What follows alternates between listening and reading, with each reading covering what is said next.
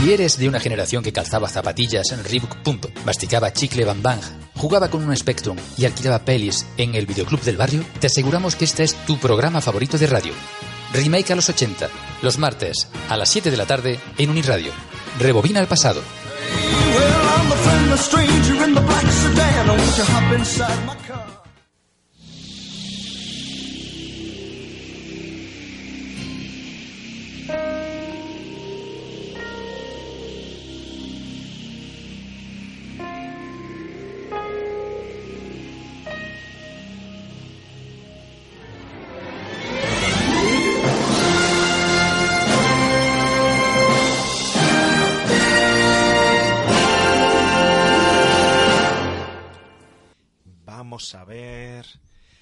Dónde se encenderá la radio en este coche. ¿Qué te gustaría escuchar? Anda, mira, un coche que habla. Como el coche fantástico. Pues me gustaría escuchar, pues, ¿qué va a ser? Pues la Uniradio. No es necesario que subas la voz. Oigo todas tus preguntas perfectamente. Soy la voz del microprocesador de Night Industries 2000. KITT son mis siglas. KIT, si lo prefieres. Bueno, bueno, tranquilo. Venga, venga, déjate de tonterías y acelera, que voy a llegar tarde a la emisora. Cuánto siento no estar programado para no obedecerte. ¿Eh? Ahora que te estoy escuchando, ¿tú no eres Kit? Ese que habla es Homer Simpson.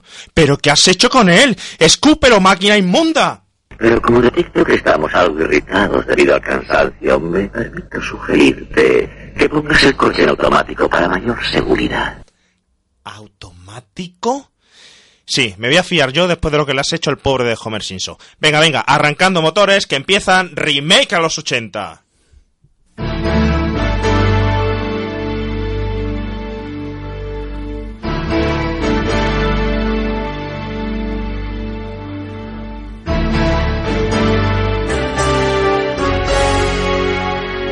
Remake a los 80. Nos adentramos en el videoclub. Emociones y recuerdos con los mejores estrenos de cine de aquel momento. Dirigido y presentado por Juan Pablo Videoclubsero. No olvidéis vuestro carnet de socio remaker.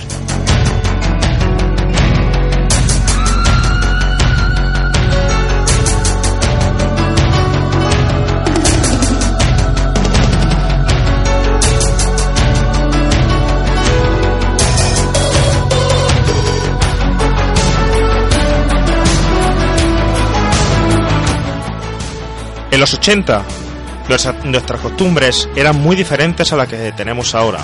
Por ejemplo, antes siempre merendábamos a las 6 de la tarde a la salida del colegio. Corríamos a casa porque empezaba Espinete y la onza de chocolate esperaba frente al televisor. Ahora no hay colegio por la tarde y la programación de dibujos y animación es perenne durante 24 horas y por varios canales. Esto no es ni mejor ni peor, solo diferente. Tenemos más ejemplos como los chicles con y sin azúcar, la vida con o sin teléfono, jugar en la calle o mejor hacer actividades extraescolares o, como no, la visita semanal al videoclub del barrio.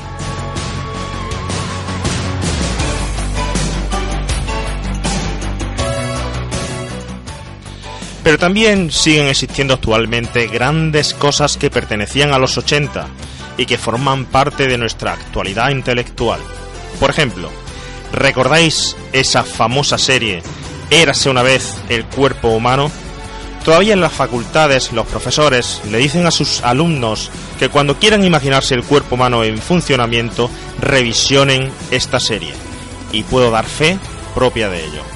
Y puestos a decir esta, ¿Alguien conoce otra forma mejor de aprender historia que con la serie Érase una vez el hombre?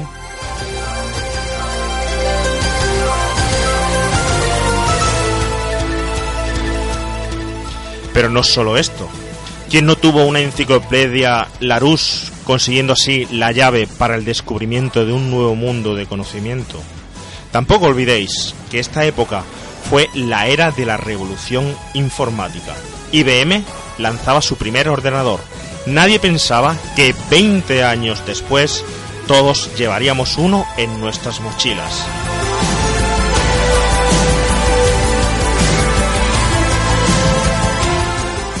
Además, si nos ponemos a pensar, todavía seguimos pensando que el futuro es como nos narran las películas de los 80, y cítese, para el caso, Blade Runner, Desafío Total o Alien. Todas ellas siguen siendo germen del nuevo cine para contar historias que actualmente ya no somos capaces de imaginar.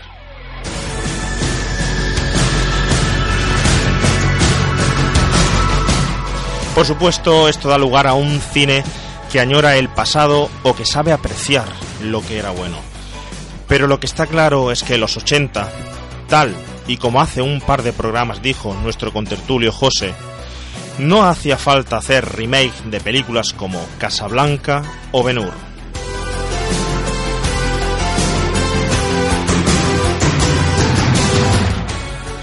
Pero si volvemos a pensar qué es lo que ha perdurado desde los 80, hay algo que es clave.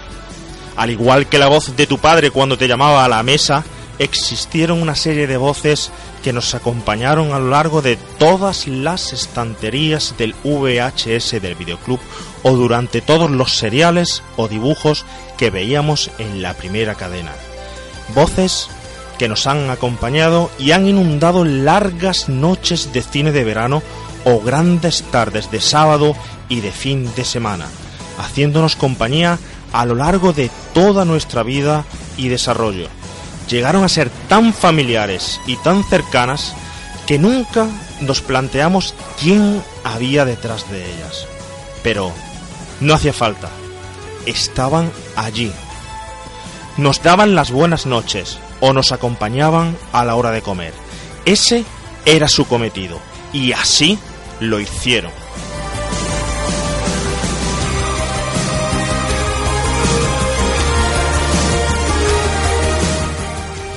Por eso hoy desde aquí, desde Remake a los 80, nos juntamos porque queremos dar a conocer a estos profesionales. Y por eso hoy comenzamos un programa especial que esperemos que sea el inicio de una larga saga de programas, donde conoceremos a esas voces inmortales y conoceremos a esas voces interminables.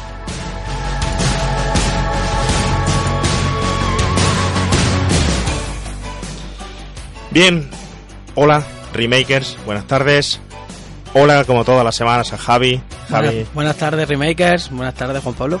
¿Qué tal? ¿Preparado hoy para un programa interminable? La verdad es que estoy hoy un poco flipadillo, se puede decir, ¿no? Porque... No eres el único, yo también, ¿eh? te lo tengo que confesar. Es que mm, vamos a escuchar a alguien que yo durante, durante toda mi infancia he escuchado casi a diario. Sí, ¿verdad?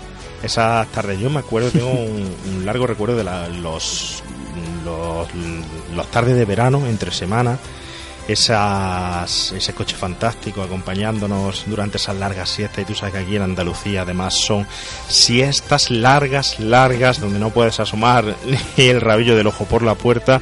Y era una y otra vez y teníamos la suerte de tener el VHS y poder grabarla y volver a revisionarla y esta junto a otras muchas más. Eh, creo que vamos a vivir unas experiencias inolvidables y creo que vamos a intentar dar a conocer un poco mejor de lo que ya mm. se conoce la gran trayectoria de nuestro inmortal. ¿A cuál qué te parece, Javi, si le damos paso con nuestra sintonía del inmortal, como siempre? Pues deseando estoy, vámonos. Pues vamos con el inmortal, Marcos.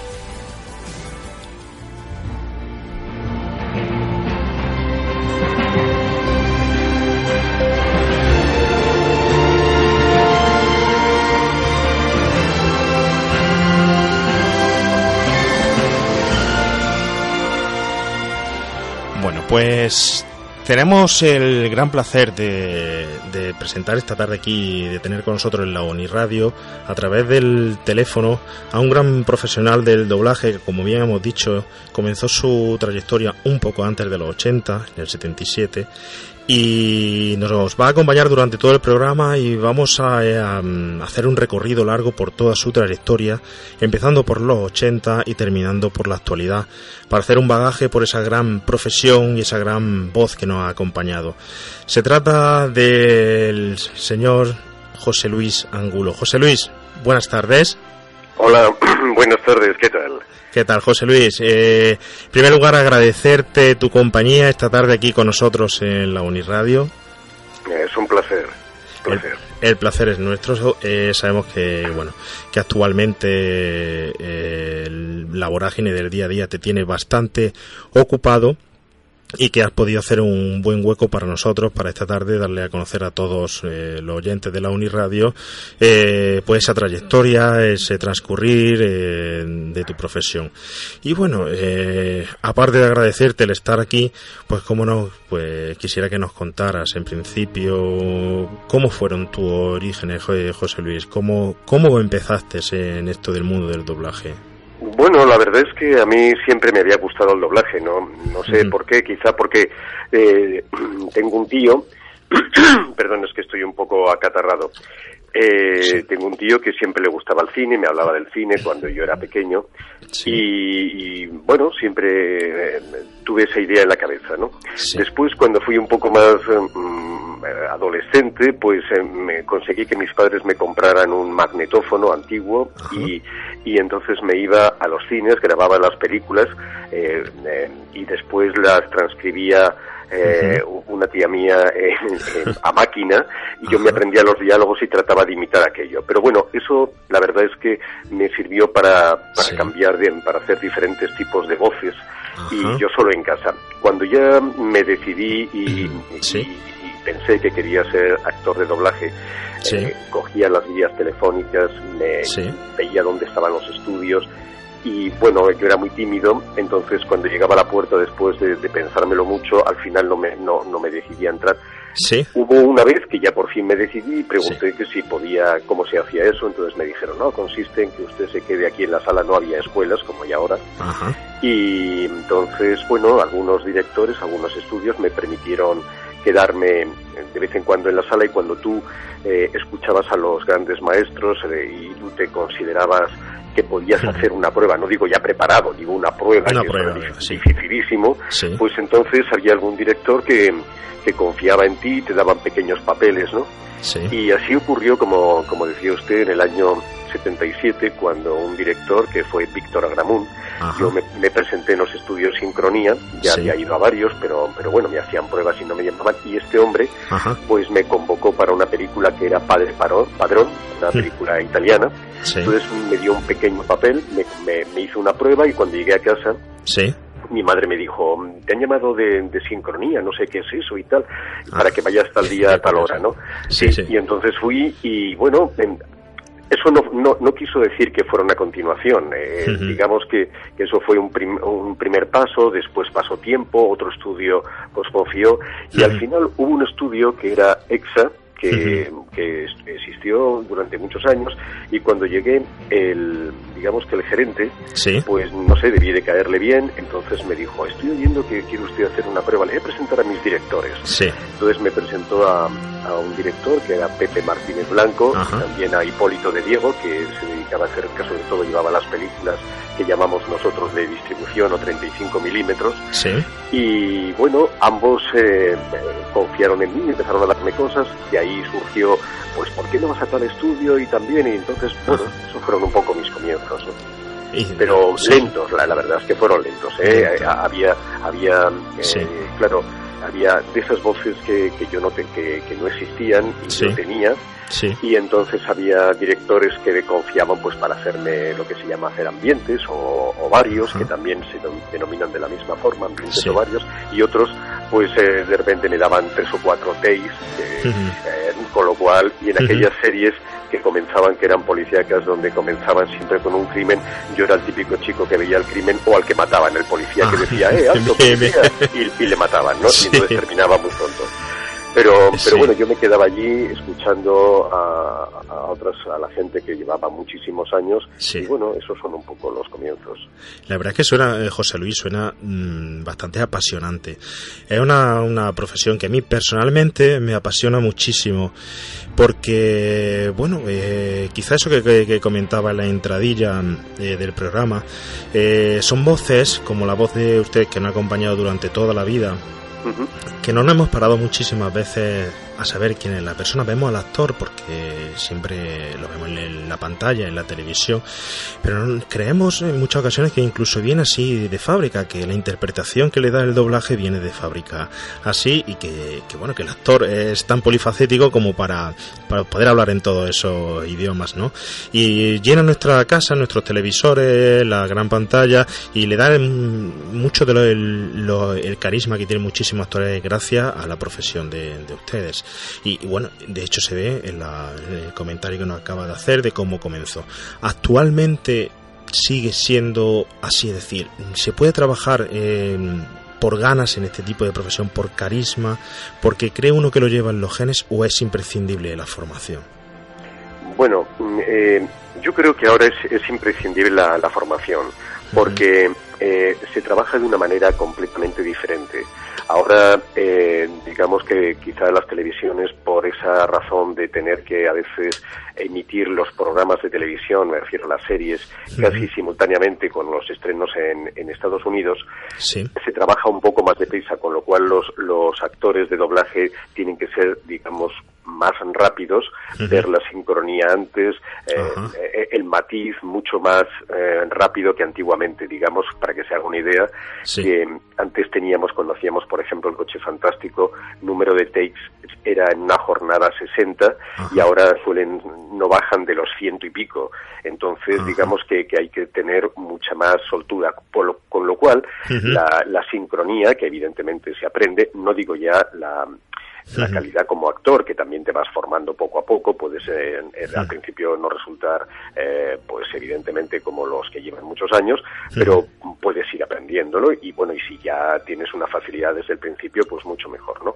Pero me refiero a la parte de lo que es la parte técnica, eh, yo creo que ahora se requiere un aprendizaje por esa razón, ¿no? Porque ahora es, todo mucho más rápido. Digamos que incluso series que, que están en, en Candelero, eh, primero llega un preliminar, mm, eh, muy preliminar, mm, eh, después te cambian, según estás doblando, te lo cambian y, y, tienes que volver a doblar, pero todo esto con una premura porque digamos que lo envían tres días antes de la emisión. Tres días antes, qué barbaridad. Tres o cuatro días, entonces requieren una traducción, una adaptación y de pronto doblar y emitirse, o sea que no te puedes parar aquello a, a estar volviendo a repetirlo. Hombre, si, un día se te da mal, como a todos, porque esto es un trabajo artesanal, al fin y al cabo, pues no hay más remedio que repetir. Pero vamos, cuantas menos veces mejor, Por, el bien de todos, ¿no? me imagino, me imagino que puede, puede llegar a ser hasta un poco tedioso repetir continuamente la misma, la misma frase. Bueno, a veces, a veces, yo por ejemplo cuando dirijo cine, películas de, cine, eh, no me importa estar haciendo y a veces los actores me dicen, ay, perdona y tal, y digo, no, no, a mí no me importa eso, lo que me importa es que quede con el tono que yo quiero y correcto, porque claro, en cine se va un poco más despacio porque tienes más tiempo y luego, claro, es otra calidad, digamos, ¿no? Claro. Pero, pero en televisión a veces no es por nosotros, es que de verdad que no hay, no hay manera y, bueno, ya, ya, no digamos cuando, cuando una cadena se empeña en emitir pues toda la temporada en una noche, que, también, que también sucede. También sucede. Entonces tienes que estar con, eh, bueno, a veces utilizando dos directores, eh, los actores pasando de una sala a otra porque te dicen tiene que estar, digamos, el día 28 y esto se emite el día 31 por la noche. Con lo cual, no solamente es el doblaje en sala, sino también las mezclas, el corregir diálogos, el, el que tú no te hayas equivocado, porque hay veces que tú estás, estás ensayando y, y cuando llega un momento que que, no te das ni cuenta por, por, por, por, toda la cantidad de trabajo que tienes, actor que llega y te dice, eh, yo entro a las 8 y a o a las 10 de, y tú, pero es que todavía no ha terminado el anterior, bueno, es, un poco de estrés. Entonces a veces se te puede pasar una frase y, haber dicho algo que, no es correcto. Entonces, luego está el, el montador que repasa ese, ese diálogo, eh, te dice, no, hay que hacer un retake porque aquí habéis dicho coche y era lanzadera, y tú, por Dios, y tal. Bueno, todo es un estrés impresionante. Entonces, Madre mía. Eh, sonaba bonito hasta ahora, José Luis. Sí, no, sonaba precioso, sí, pero, pero de verdad que siempre hay una parte que ya no es igual. Hombre, con el coche fantástico, si hablamos de ese coche, eh, tampoco es que digamos que fuéramos muy tranquilos. La directora también, que era Ana María Simón, era también un poco estresante por la razón que era muy parecido a, lo que comento ahora de las emisiones, porque se, como si quizás recuerden, se emitía todos los días. Con lo cual tampoco había manera de que tú te pusieras enfermo. Es más, yo tengo muchas anécdotas sobre el coche fantástico que, que, bueno, siempre llegaban los veranos, con lo cual el verano mis vacaciones siempre se retrasaban, mías y las de todos los que participábamos, con personajes fijos. Y, y, después también era eh, doblar y, y prácticamente emitir dos días después. Era un poco como lo de ahora, ¿no? Sí. Y también íbamos un poco así rápido, ¿no? Sí. Rápido dentro de lo que comento, que eran 60 TIs o 70 como mucho. Como era una locura aquello. Es cuando ya nos pasaron de lo que doblábamos con imágenes de 16 milímetros en blanco y negro, que se hacían en blanco y negro, proyectando en una pantalla, y cuando ya llegó lo que llamamos el vídeo, y se pasó a 80 TIs, todo el mundo, pero bueno, esto no puede ser, esto es increíble. y bueno, quién iba a pensar que íbamos a llegar a lo que estamos llegando. Claro, claro, porque eso es otra otra cuestión. Eh, a pesar de que se, hoy las cosas son muchísimo más rápidas que en los 80, y lo digo porque eh, a nuestro oyente le interesa mucho la vida en los 80 y el cine de los 80 y sobre todo esa trayectoria, me imagino que aunque Tal como, como cuenta José Luis, eh, el estrés que se vivía en aquella época era distinto. El cine se vivía de, de otra forma, ¿verdad? Era ¿cómo, cómo, ¿Cómo te improntó a ti el cine de, de, esa época o los doblajes de esa época para bueno, a mí, a mí me llegaron a gustar tanto los doblajes que, bueno, y, y, tenía tal conocimiento de las voces, aunque no conocía todavía a los actores, porque yo no, como digo, estaba empezando y a veces la mayoría de las películas, si recuerda bien, de esa época se hacían en Barcelona Sí. Eh, porque era como una tradición que las grandes películas se hicieran allí. Y entonces yo había películas que cuando comenzaba la, la, película y había ciertas respiraciones, yo ya sabía quién lo iba a doblar, por quién lo había doblado, porque conocía hasta las respiraciones, o sea, eso ah. era una, era una pasión terrible, ¿no? Por, por el doblaje. y, y, bueno, a mí me entusiasmaban, yo, pues como todos hemos vivido esa época, y, y, para mí fue grandiosa, ¿no? Eh, en, en, Madrid había una forma de hacer un poco diferente, que digamos porque las voces tampoco quizá eran tan sonoras, había algunas que sí, pero no lo eran tanto como en Barcelona, que eran lo que llamábamos voces así fuertes y que todos conocemos, ¿no? Sí.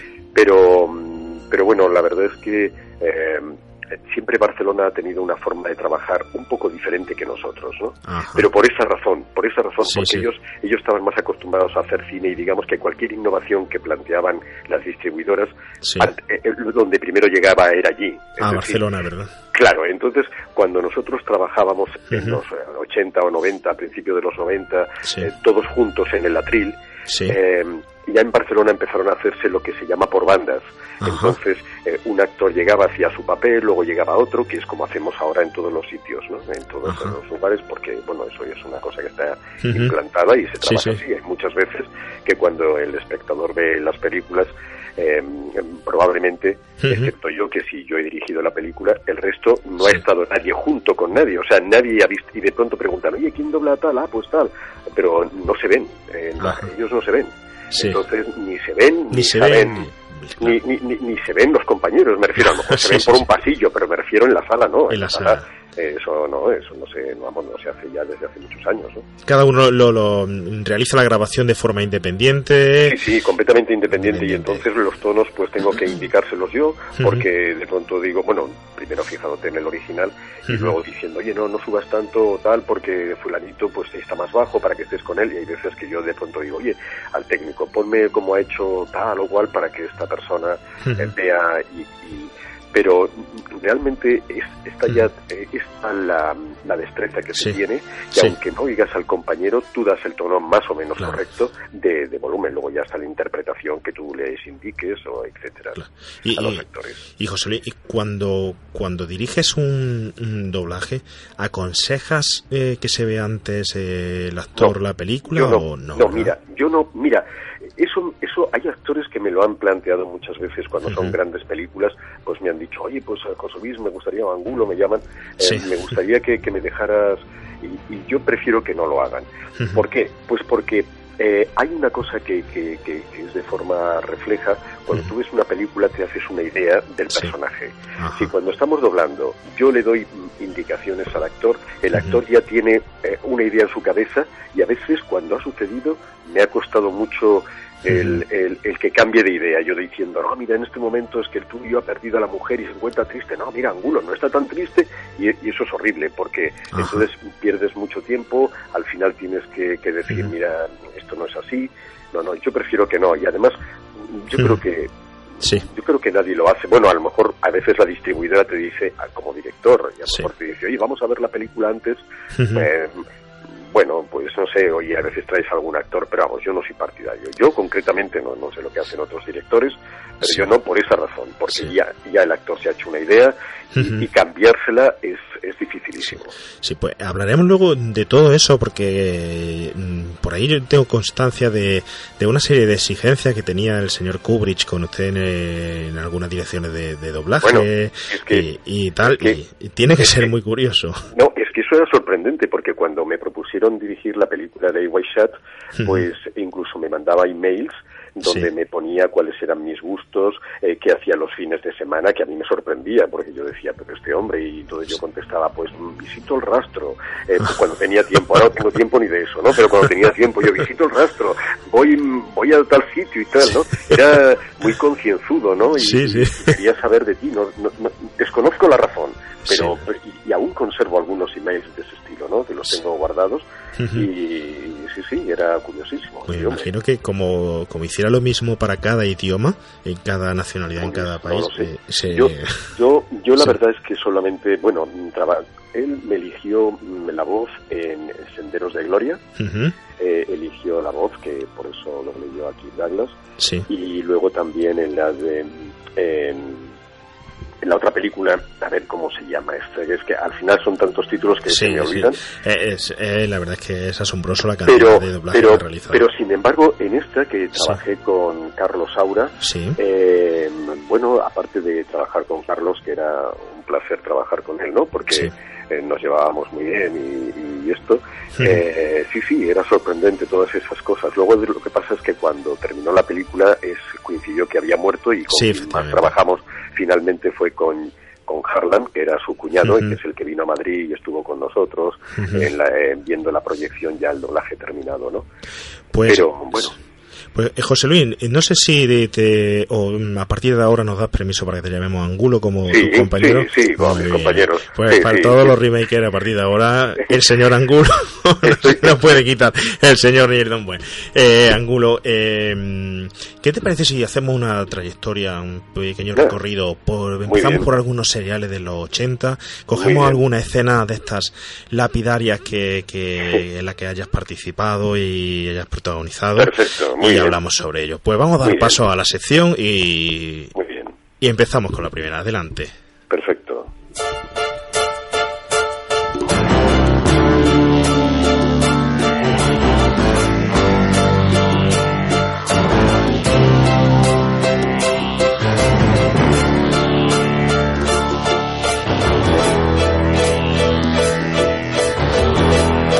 La escena lapidaria.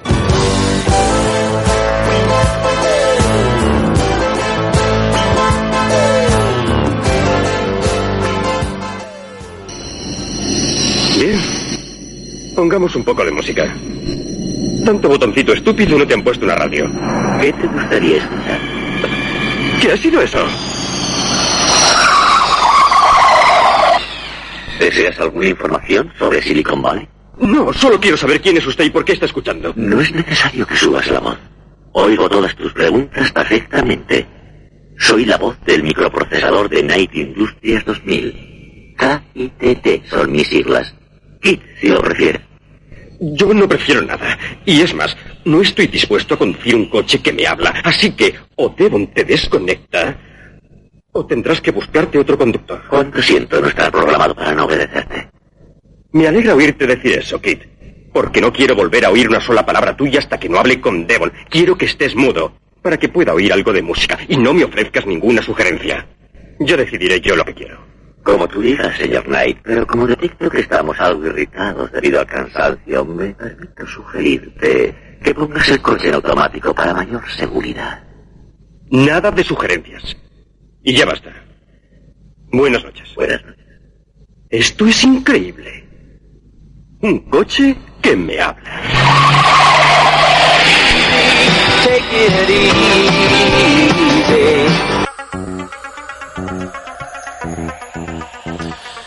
Bueno, el coche fantástico, eh, señor Angulo. bueno, podemos decir que esta es eh, la serie de la serie, su trabajo, mm, lo considera como su, no sé, su mejor trabajo o el trabajo de los trabajos o el que le abrió todo el camino, su trayectoria.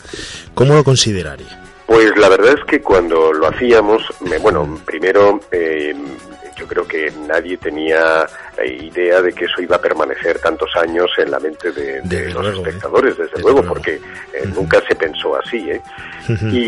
y, bueno, ahí tuvimos una, ahí tuvo la, directora y el estudio, porque parece ser que televisión, pues en ese momento mm, quería una voz nueva para ese personaje y tuve, y tuve esa suerte, ¿no? Pero pero bueno, cuando lo hacíamos de verdad que nadie pensaba que eso iba a permanecer eh, en absoluto. Luego además eh, se grababa como, bueno, eh, están, las voces están un poco aceleradas porque se grababa en un sistema que cuando se emitía estaban aceleradas. ¿Ah, un poquito, sí, respecto, respecto a cómo lo hacíamos nosotros, pero un poco, no sé, había un, sistema que no, la verdad es que no sabría comentarle cuál, ¿no? Sí. Pero nada, ya un poco ahí. Y, pues fueron además cuatro, cuatro temporadas, si no me eh, confundo, desde el 85 yo, la verdad 87. Si, soy sincero, hubo alguna de las temporadas que lo odiaba, ¿no? Por, por esa razón que decía de, de, ah, por fin, me voy de vacaciones. Bueno, Carlos Revilla, que es el que doblaba el coche, le pasaba igual, ¿no? y no, casualmente llega, llega la otra temporada y yo, no, no me lo puedo creer. Y entonces, es más, a veces nos reíamos cuando nos quedábamos él y yo con la directora los jueves por la tarde para hacer las partes del coche durante la semana, durante el día, doblábamos el capítulo con los demás personajes y por la tarde nos quedábamos él y yo solos con la directora para hacer los, el coche y esas escenas donde el niño hablaba solo o el coche también o lo que fuera. Y siempre decíamos a estas horas estará la gente en la playa y nosotros aquí metidos y tal, ¿no? y, y, en el fondo lo teníamos un poco de manía porque estábamos los tres, la directora, él, Carlos y yo como horrorizados, ¿no?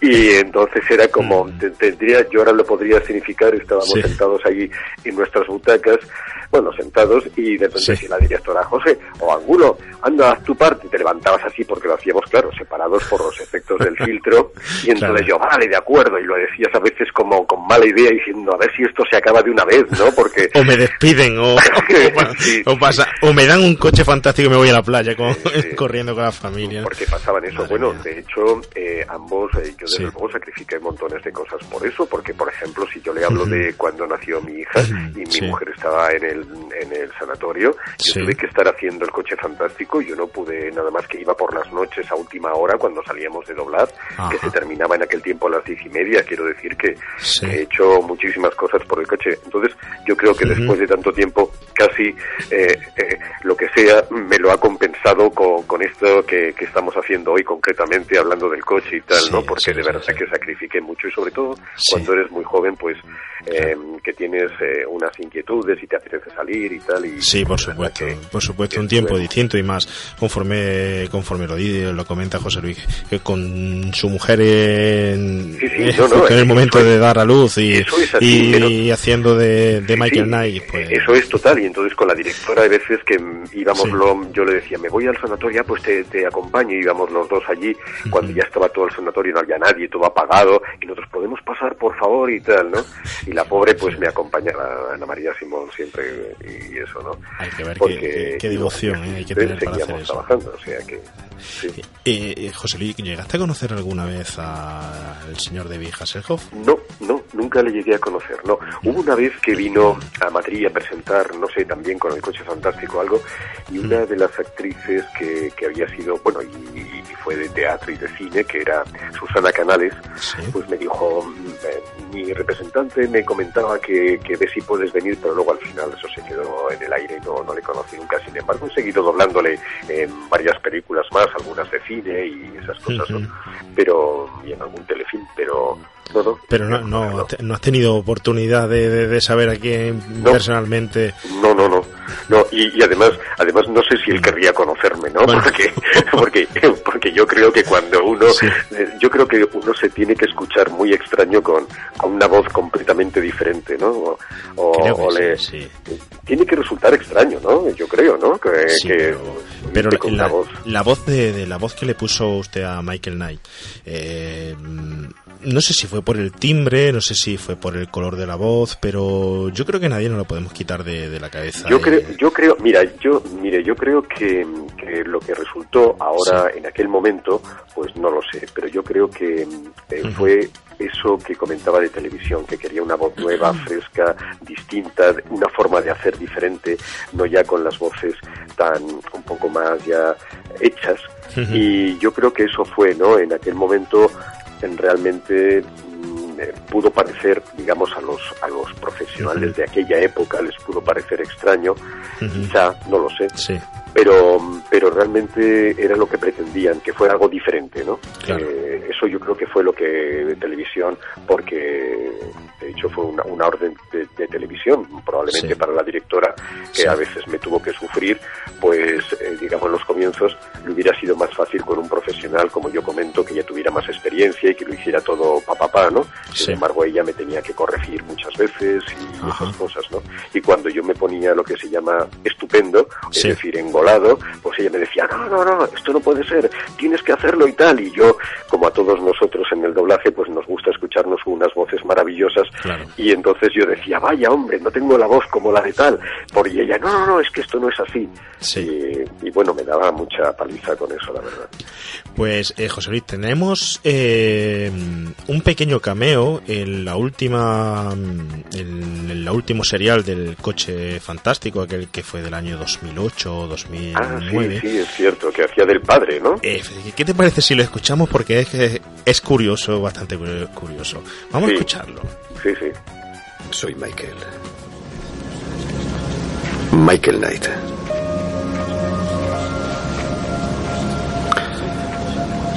Soy tu padre. Tú no lo sabes, pero estuve esperando decirte adiós en persona. Pero me doy cuenta de que ya dije adiós hace mucho tiempo. Pues eh, José Luis, ¿recuerdas el momento?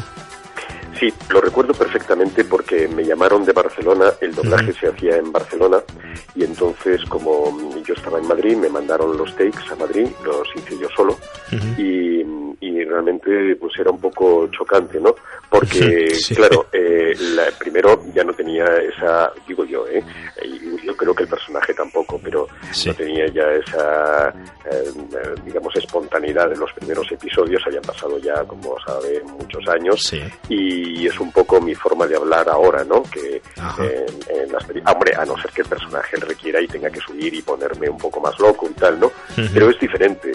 Y, se notó mucho la, diferencia de, ese de esa grabación que, que, hacían en los 80 con esa velocidad extra a la que yo, yo desde luego desde luego eh, es decir me reconozco y reconozco mis tonos porque son los míos en mi forma de hablar efectivamente pero sí me reconozco ahora el escuchar por aquí eh, cuando han puesto ese fragmento de la primera época eh, que claro esa juventud que se tenía que tenía pues claro eso no es lo mismo que ahora cuando hace de padre pero ya no porque yo lo estuviera interpretando y diciendo, bueno, como soy el padre, tengo que, hacerlo así, de esta manera. No, no, es que mi forma de hablar, incluso ahora hay muchas veces que digo, pues es que es mi forma de, interpretar o lo que sea, ¿no? ha ido cambiando con los años. Sí, me imagino que como todo madura con, con el tiempo. Claro, también, primero todo madura y luego también mm, eh, detrás de ti tienes una serie de experiencias, no digo ya artísticas, sino en tu vida personal, que yo creo que también influyen mucho en tu manera de, de esto. También el estar en la sala dirigiendo,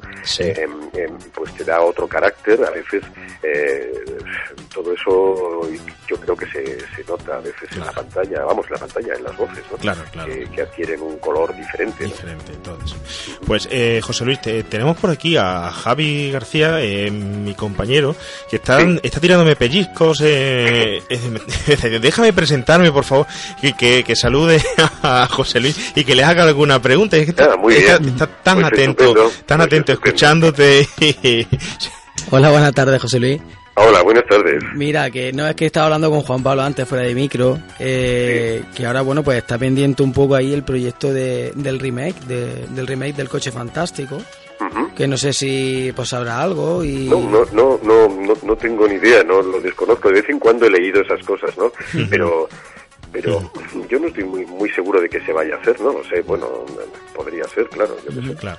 La verdad es que hay, hay sitio oficial, hay sitio ah, oficial, ah, hay un sitio y hay un tráiler oficial Ah. Y por eso digo, José Luis, no tendría, que dar aquí la primicia de. No, no, no, pero, pero, pero sin embargo, lo que sí que es sorprendente es que hace eh, un año o dos años he estado redoblando cosas del coche fantástico. Ah, sí. Porque, perdón, porque eh, yo no sabía que, que había eh, trozos y escenas cortados en su momento en televisión, pero no por censura, sino porque me, me, informé y eran, habían partituras musicales o trozos musicales que no tenían derechos y entonces se, cortaron, se Y, redobla, y los he redoblado ahora, ¿eh? Entonces, eh, eh, bueno, a un año, sí, que es lo que están creo que emitiendo ahora en algún canal de forma con, eh, ya completa y extensa, pero los estoy haciendo ahora, por supuesto, eh, hay muchos compañeros que las voces he tratado de llamar a los mismos y eso porque lo he hecho yo, dirigido yo, pero hay otras personas que han desaparecido o han muerto y entonces he tenido que cambiar las voces, ¿no? Pero, pero es, ha sido muy curioso, desde hace poco tiempo redoblando el coche fantástico ciertas tomas, ¿no? Eso quiere decir que todavía tiene, tiene futuro y que el coche fantástico también es pues interminable. Eh, desde luego no sé lo que nos traerá, pero sí sabemos que el señor David Hasselhoff está en el, en el videoclip oficial Ah, y bueno, la verdad es que me encantaría que poder en la actualidad, yo personalmente, José Luis, te, digo la, verdad, a mí me encantaría mis hijas, eh, igual que hay ciertos dibujos que se vuelven a reeditar y volveremos a hablar, porque luego hubo una reedición de y el gato Isidoro ah, y, pues, y, también ha habido reedición del inspector Gache, de etcétera, y bueno, ya lo ven, a mí me encantaría, me encantaría porque ya hay películas que ven, etcétera, que, que pudieran ver el coche fantástico en la actualidad, pudieran hacerse una idea, no solo en aquella, en aquella época, sino actualmente, y bueno, que, que hubiera, que, que perduraran porque forman parte de nuestra cultura de, de los 80, esa cultura que nos marcó, igual que, que su trayectoria, su, su voz, que nos marcó a todos, y no solo por esta serie del coche fantástico, sino por otros seriales como el que vamos a ver a continuación, el cual realizó usted durante ocho temporadas, que se dice muy pronto, que me imagino que el coche fantástico era fantásticamente horrible en el verano, pero esta tuvo que tener también sus, sus, sus cosas, sus más y sus menos. ¿eh? Estamos hablando, bueno, vamos a escuchar el, el corte y para que se hagan una idea los, los oyentes. Cariño, estarías triste por la misma razón que yo. ¿También estabas triste? Un poco. Porque cuanto más me divertía, más temía que se acabara. ¿Por qué no pueden ser así todos los días? Papá, yo quiero estar contigo. Yo también quiero. Pero no puedo contestarte a eso. Sé que tienes que trabajar. Me gustaría estar en dos sitios a la vez, pero no puedo.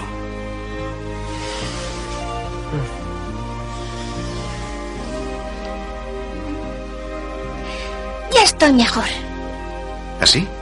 Sí, no hemos resuelto nada.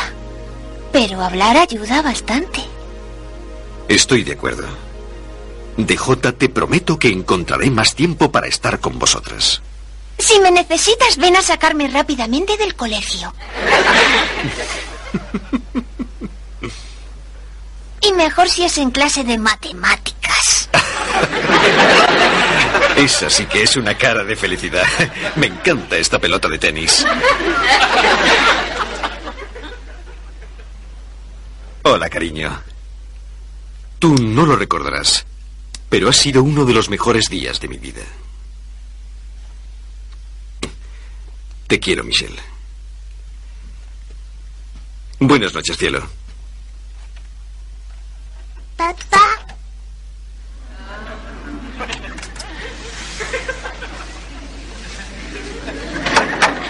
Yeah!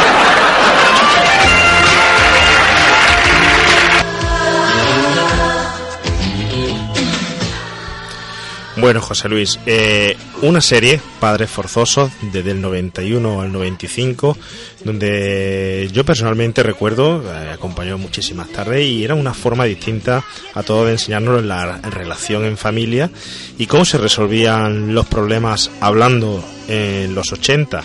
Y para hablar eh, esos problemas hacía falta una voz, y era una voz mm, profunda y con, por supuesto, con bastante empatía, que era la suya. Pues la verdad es que de esa serie guardo un gran recuerdo. Estos días, hace relativamente un mes o mes y medio, he, he hecho una una pequeña intervención Sí. en, en la nueva serie que se llama se va a llamar Madres Forzosas. Sí, que he es oído un, hablar de ella. la segunda parte, porque Sí. eh, ahora son un- el argumento es muy similar, solo que ahora son las hijas. Sí. Y, y bueno, he vuelto a, a doblar a Danny Turner en, eh, en esa serie, en. En- algún episodio, ¿no?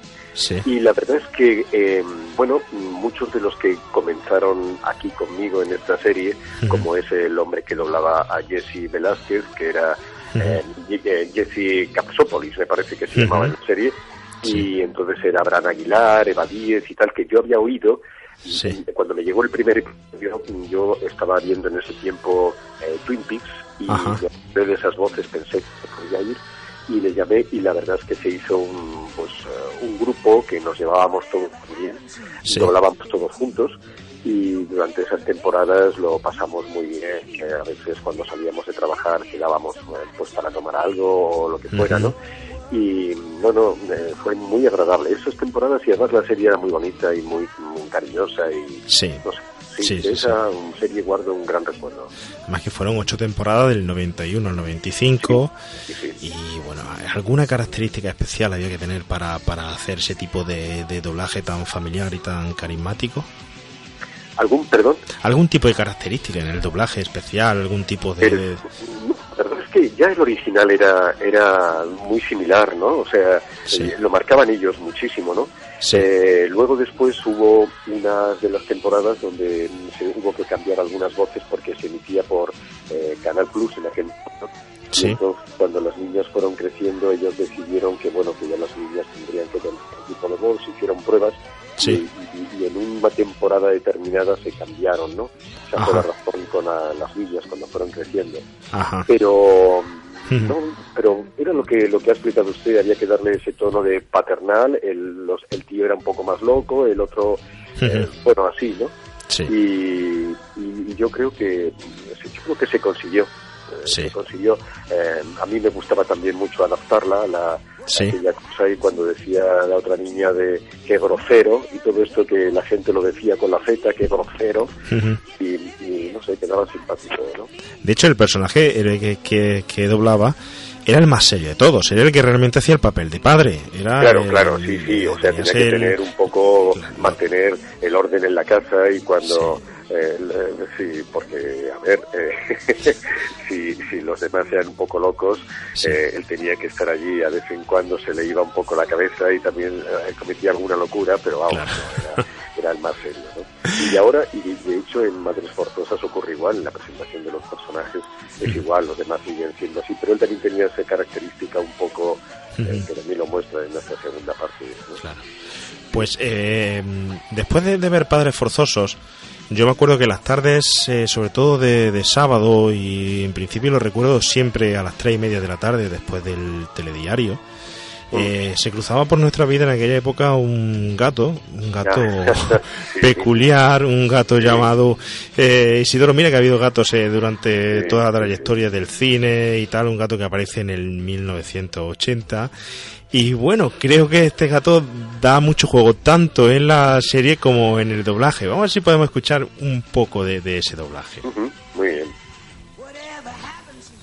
Venga, Isidoro, es hora de levantarse.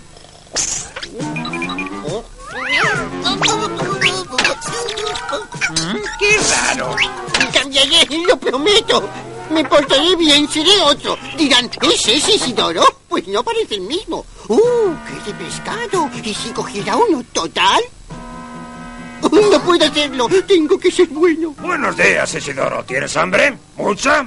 Hoy has tenido más suerte. Toma. Sí, es para ti, te lo regalo. Que te aproveche. Adiós. Hola, Isidoro. Hace un día estupendo. ¿Te importaría compartir tu comida con nosotros? Es de buena educación. Déjanos probar. Primero yo. Uy. He prometido cambiar ser un buen gato. ¿Qué vas a hacer?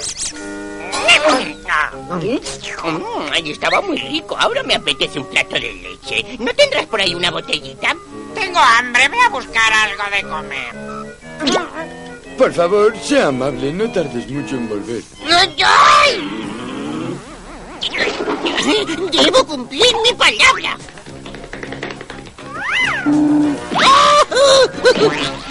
Claro que como esto siga así, yo dimito. En el mundo de los gatos, Isidoro es el amo. Menudo elemento este tal Isidoro, eh, José Luis. Sí, y, y, además es que eh, cuando me ofrecieron la serie para dirigirla, Sí. eh, yo vi la complicación de aquello. La voz de él era completamente, bueno, era bastante diferente. Sí. Entonces eh, yo propuse empezar por el capítulo 7, lo Sí. recuerdo perfectamente, para que cuando comenzáramos por el primero, ya yo tuviera cogida la voz y no, porque a veces cuando tienes un personaje eh, de estas características, puedes, eh, hasta que le coges el, el truco, pues puedes variarlo y yo no quería que eso sucediera. Luego también los guiones eran un poco serios y entonces eh, también pertenecía a Televisión Española, entonces yo lo que hice fue inventarme prácticamente todos los diálogos. Eh, eh, la- evidentemente la sinopsis, eh, y yo escuchaba lo que tenía, más la traducción, pero yo me iba inventando, es más, me inventaba según iba grabando. Entonces los demás actores se, queda- se quedaban desconcertados cuando yo improvisaba. Porque si tenía que decir pues cualquier cosa, em, tenía el diálogo y a medida que iba haciendo iba cambiando y los demás se quedaban como parados como sin saber qué hacer. Cuando ya me cogieron el truco, pues porque se me iban ocurriendo cosas según lo grababa. Yo creo que eso no ha sucedido nunca. Y como yo estaba haciendo otro tipo de trabajos de lo que se llama más de galanes, Ujú. hubo muchos compañeros que no sabían quién doblaba al coche, digo, a- al, al gato Isidoro. Sí, porque Y- es un registro totalmente diferente, se sale de, de su tono habitual. diferente y además era como inventado porque también es curioso yo eh, tenía en aquel tiempo tenía un perro al que le hablaba de esa manera le decía ay pobrecito y tal y entonces lo único que hice fue continuar en vez de tres frases y decir pobrecito y tal pues hacerlo pero con diálogos más largos no Ajá. y, y- y fue de hecho eso se me ha quedado a mí cuando hablo a los perros de los vecinos y me los encuentro que Sí. a mí me encantan los animales y, y Sí. les y esas cosas pues yo creo que les hablo con el con la misma ahora que tengo barba yo creo que se me queda mirando como diciendo este señor es muy raro no porque es tan extraña y esa barba yo creo que, que me miran un poco extrañados ¿no? Puede ser que, hay- que hayan visto también la serie y cuando oigan la, la voz al ver cómo el gato Isidoro salgan, salgan corriendo. no lo sé, pero de verdad que cuando los cojo por la, en, el, en el portal y les digo, ¡ay, pobrecito! eh", Y entonces les hablo como el gato. La verdad es que fue una serie de dibujos. Por aquella época no había muchos de dibujos de, de- de como ahora que Bueno, sí que había, ¿no? Porque también Sí. estaba, como decía antes, lo de Hachette y todo esto, ¿no? Y Sí. eh, sí que había algunas cosas. Luego llegó también una serie posterior, casi, Sí. pero no tuvo tanto éxito, que se llamaba Ferdi, que era una, Sí. una, eh, una hormiga, Sí. que también lo doblaba yo y ya le cambié un poco la voz, ya no le ponía así. Ajá. Pero mm, yo creo que, que esa no tuvo tanto éxito, era una serie alemana también complicadísima, porque Sí. tenían muchísimos. Ajá. y de esa época me refiero, no- Sí, sí, sí, sí. pero bueno, Sí, pero no es como ahora, ¿verdad? Que bueno, ahora mm, yo sé que también ha doblado en Lego, que también actualmente es Sí, superhéroes, no, no, y- y- y lo videojuegos, y. Sí, trabaja mucho eh. en el cine de animación. Sí, bueno, ahora ahora estoy de hecho esta tarde, eh, por eso antes de, de la entrevista estaba haciendo una cosa que es increíble, porque estábamos haciendo de los mismos eh, creadores que los Minions, que también la he dirigido yo, y por supuesto Hmm. eh, Gru, mi villano favorito y tal, de los mismos, una película de animación, hemos hecho el tráiler, Sí. que se va a empezar, que se, que se estrena en febrero de 2017. 17. O sea, 17, y entonces eh, estábamos ahí haciendo. Ahora, por eso digo que es que ahora todo se adelanta muchísimo, todo es diferente. Sí. Eh, no sé, sí, pero de animación sí he hecho bastante, sí, la verdad. Y también tiene registros muy diferentes. eh, pasamos de la animación y de un gato verdaderamente rebelde, pues a una zona totalmente muerta y a un doblaje totalmente diferente. Una película del 84 donde hace el doblaje de Christopher Walken, eh, una novela de Stephen King. Vamos a escuchar un fragmento. Y el cuervo ya ha dejado de volar.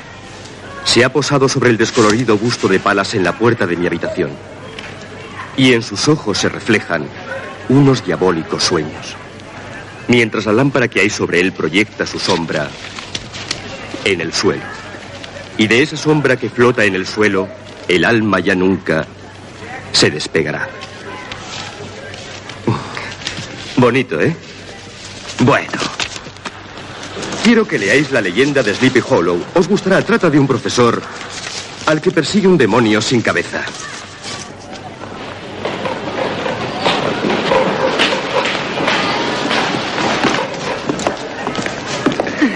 Hola. Hola. Ah. ¿Qué les hacen a los profesores que se besan en los pasillos? Los despide. Gracias a Dios ya es viernes. Te pareces a mis alumnos. Déjame que te lleve los libros. Espero que no hayas hecho ningún plan para esta tarde. Uh, ¿A dónde vamos? Es una sorpresa.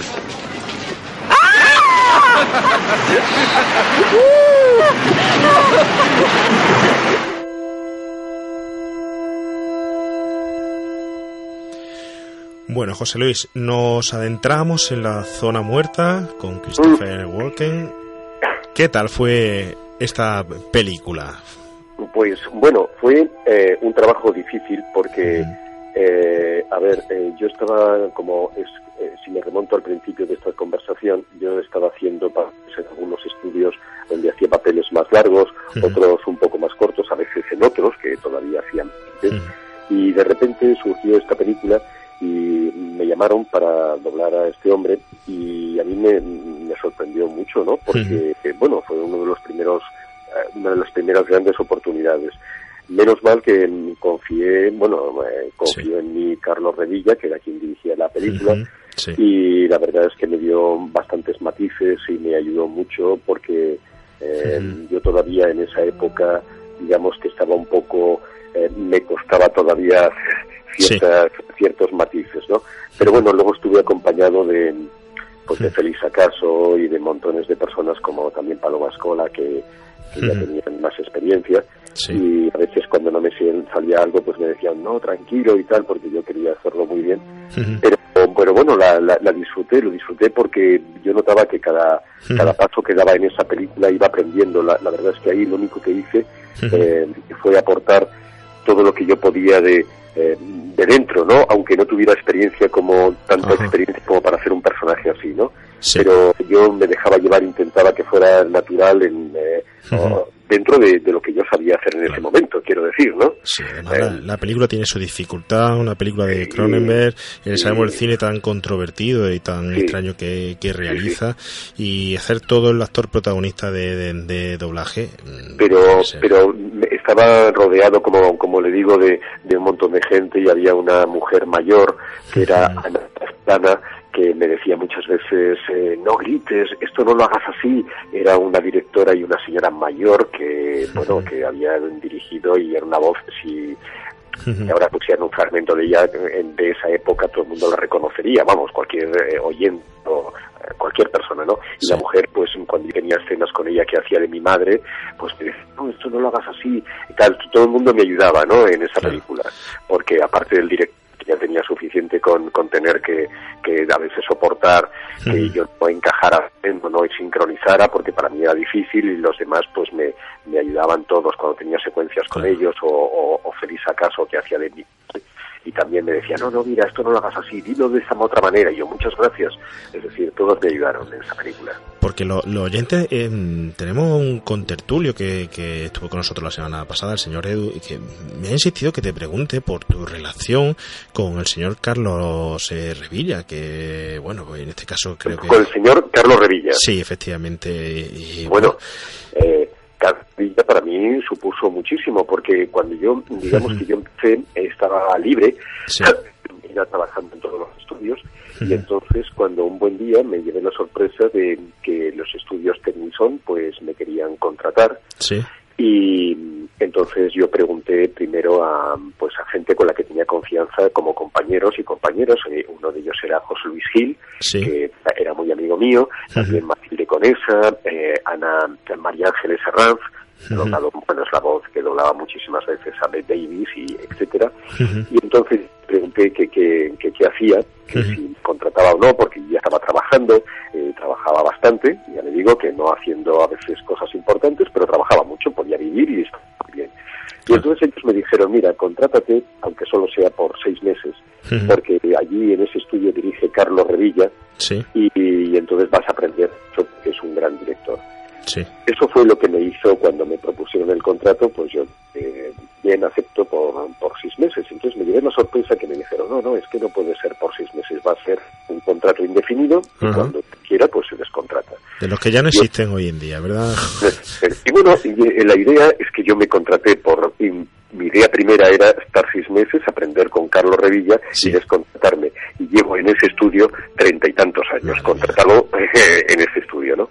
Con lo cual, ese estudio es el que me ha dado las oportunidades, por supuesto, porque además yo pensé, como ya trabajaba bastante y mi voz era joven y fresca, como se dice ahora, y, y no había mucha gente así, yo pensé que querían pues eh, lo que se dice ah, pues ah, tenerme eh, no sé y mm, porque por esta razón que le voy a decir cuando me contrataron que no era formal que la gente dirigiera no es como ahora que cuando ya hay más trabajo Sí, tienes que dar más oportunidades a la gente para dirigir sí. en ese momento mm, dirigían cuatro o cinco personas y eran eh, unos pilares de la profesión, o sea, no dirigía cualquier persona. Entonces cuando me contraté me dijeron, y usted va a dirigir muy pronto. Yo pensé, bueno, esto es una forma de engancharme. Y, tal, y luego lo cumplieron, pero lo cumplieron dándome a dirigir durante mucho tiempo, que me llamaba, Carlos Revilla me llamaba Mr. Porno, porque me dieron a dirigir como 200 pornos, que yo me los curré muchísimo, me los trabajé muchísimo como si fueran películas del Oscar, y entonces conmigo venía pues un montón de gente con lo cual nos reíamos mucho haciendo aquello eh, porque había una compañera que me decía pero hijo para qué tanto porque como yo no no es que esta labial no la hemos cogido y me decía pero hijo para qué tanto y tal y nos reíamos muchísimo con aquello ¿no? La verdad, Y- que, la verdad que tiene que ser un poco paradójico. En el mo- momento la situación tiene que ser extraña. Sí, sí, no, no, bueno, y yo cuando veía compañeras mías que eran así como muy serias diciendo esas barbaridades que se tienen que decir, bueno, a mí, que yo también tengo mucho sentido del humor, se me caían las lágrimas, me tenía que poner debajo de la mesa porque no, no podía parar de reírme, ¿no? Pero bueno, eso me dio mucha soltura y luego las traducciones pues eran un poco al libitum, o sea, había traducción, pero no eran demasiado, eh, tampoco se me que yo me las trabajaba, lo- las medidas, y eso me hizo aprender un montón, la verdad. Y, y entonces con Carlos, que era lo que el tema, pues yo con él trabajé al principio y después di la casualidad de que llegaron ciertas películas y series como Coche Fantástico y más cosas. Y entonces yo tuve que trabajar con otros directores como eran Ana María Simón, eh, José Ángel de Juanes, que también hacían allí, aunque ellos no eran fijos. Y, y, yo creo que con ellos me tuvieron que soportar más que casi que Carlos, ¿no? Porque Carlos el hombre pues tenía otro tipo de trabajos y a veces no podía estar con él, pero vamos, aprendí, yo me sentaba allí cuando no tenía nada que hacer, yo me iba más tardes, me sentaba allí al lado de Carlos o, me quedaba escuchando cómo dirigía, cómo hacía, y yo creo que algo de él... Eh, un verdadero oficio, un verdadero oficio, una verdadera trayectoria. incluso yo, yo pasé por todas las secciones, es decir, para aprender, que yo no sabía si algún día iba a dirigir cosas importantes, ¿eh? yo digo porque yo quería aprender. Sí. Eh, pues eh, a veces me quedaba con los montadores sentados toda una tarde o toda una mañana cuando no tenía nada que hacer.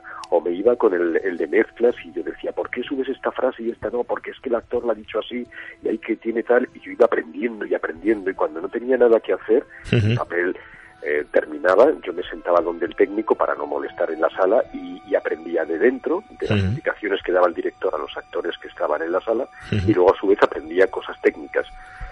Y hay que ver lo que es lo que es aprender de una sola frase, ¿eh? de a lo mejor de una sola frase. desde luego, desde luego. De todo lo que tenemos en todo lo que tenemos que, pararnos y, aprender. Sí, ¿eh? yo desde luego de verdad que ahora ahora la gente es diferente, ahora tienen otros tipos de cosas y hay veces que me sorprende cuando tienen delante pues un compañero que, que, lo hace muy bien y entonces el actor te dice a veces eh, no estoy ahora y yo no no pues me voy a la cafetería y yo digo que yo en otro tiempo me hubiera quedado pero ahora la gente es diferente.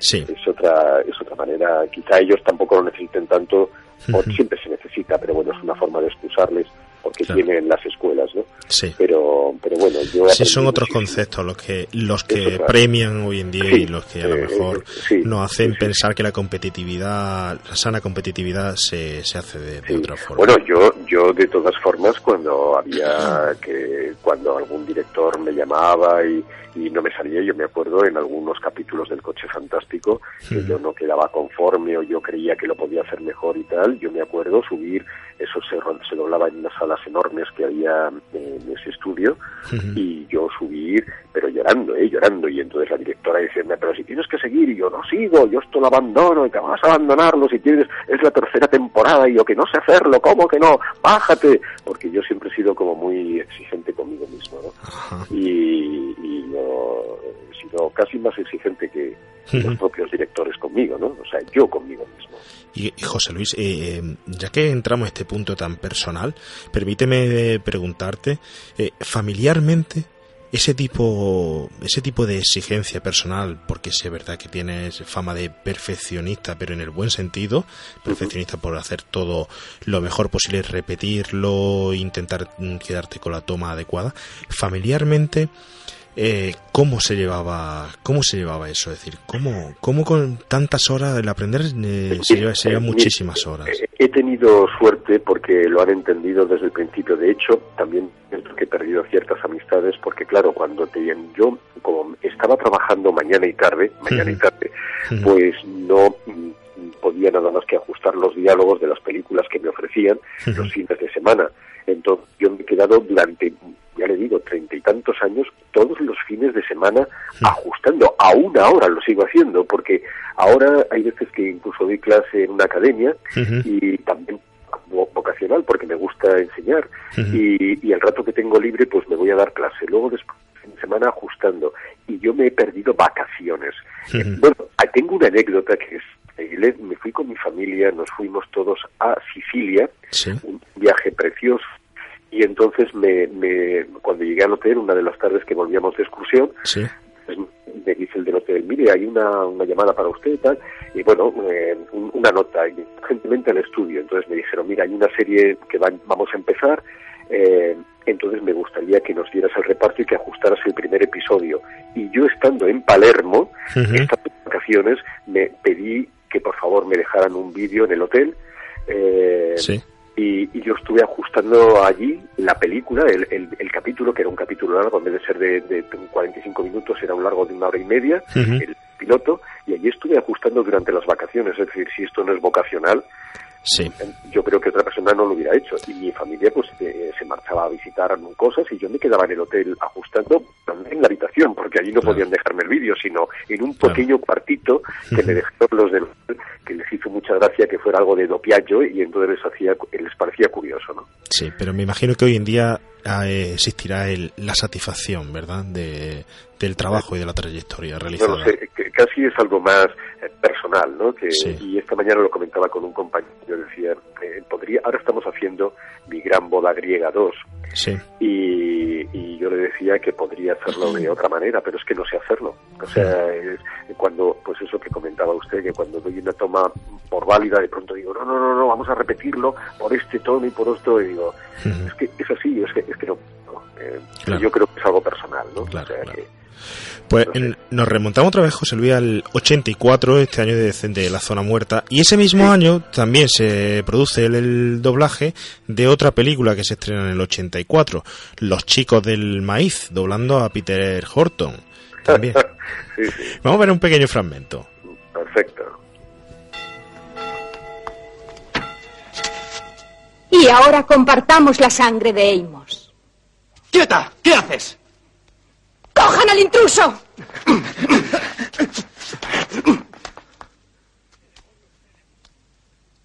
¿Qué demonios sucede aquí? ¿Se puede saber qué estáis haciendo? Es mi día. Mi cumpleaños. Tienes una manera muy morbosa de celebrarlo, amigo. Escucha. ¡Silencio, maldito intruso!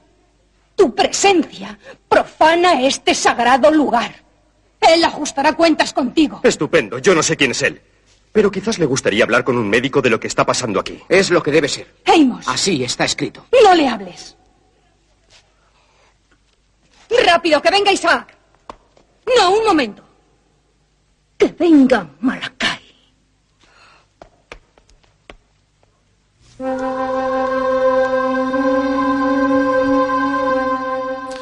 José Luis, año 1984, un año con donde se publicaron bastantes películas de- del género de, de terror, entre ellas esta, de la famosa película ochentera Los Chicos del Maíz. Bueno, lo- los chicos del maíz, además tengo un recuerdo, pues eh, la dirigió Ana María Simón y entonces como eh, en esa época se doblaban más o menos todos juntos, pues, como comentaba antes por bandas, entonces María Antonia Rodríguez, que hacía de mi compañera, los dos nos pasábamos toda la película abrazados del miedo que pasábamos. Entonces cada vez que ponían un, un take, los dos pegábamos gritos, la directora, pero estáis tontos, ¿a qué os pasa? Y nosotros, ¡ah! gritando allí, ¿no?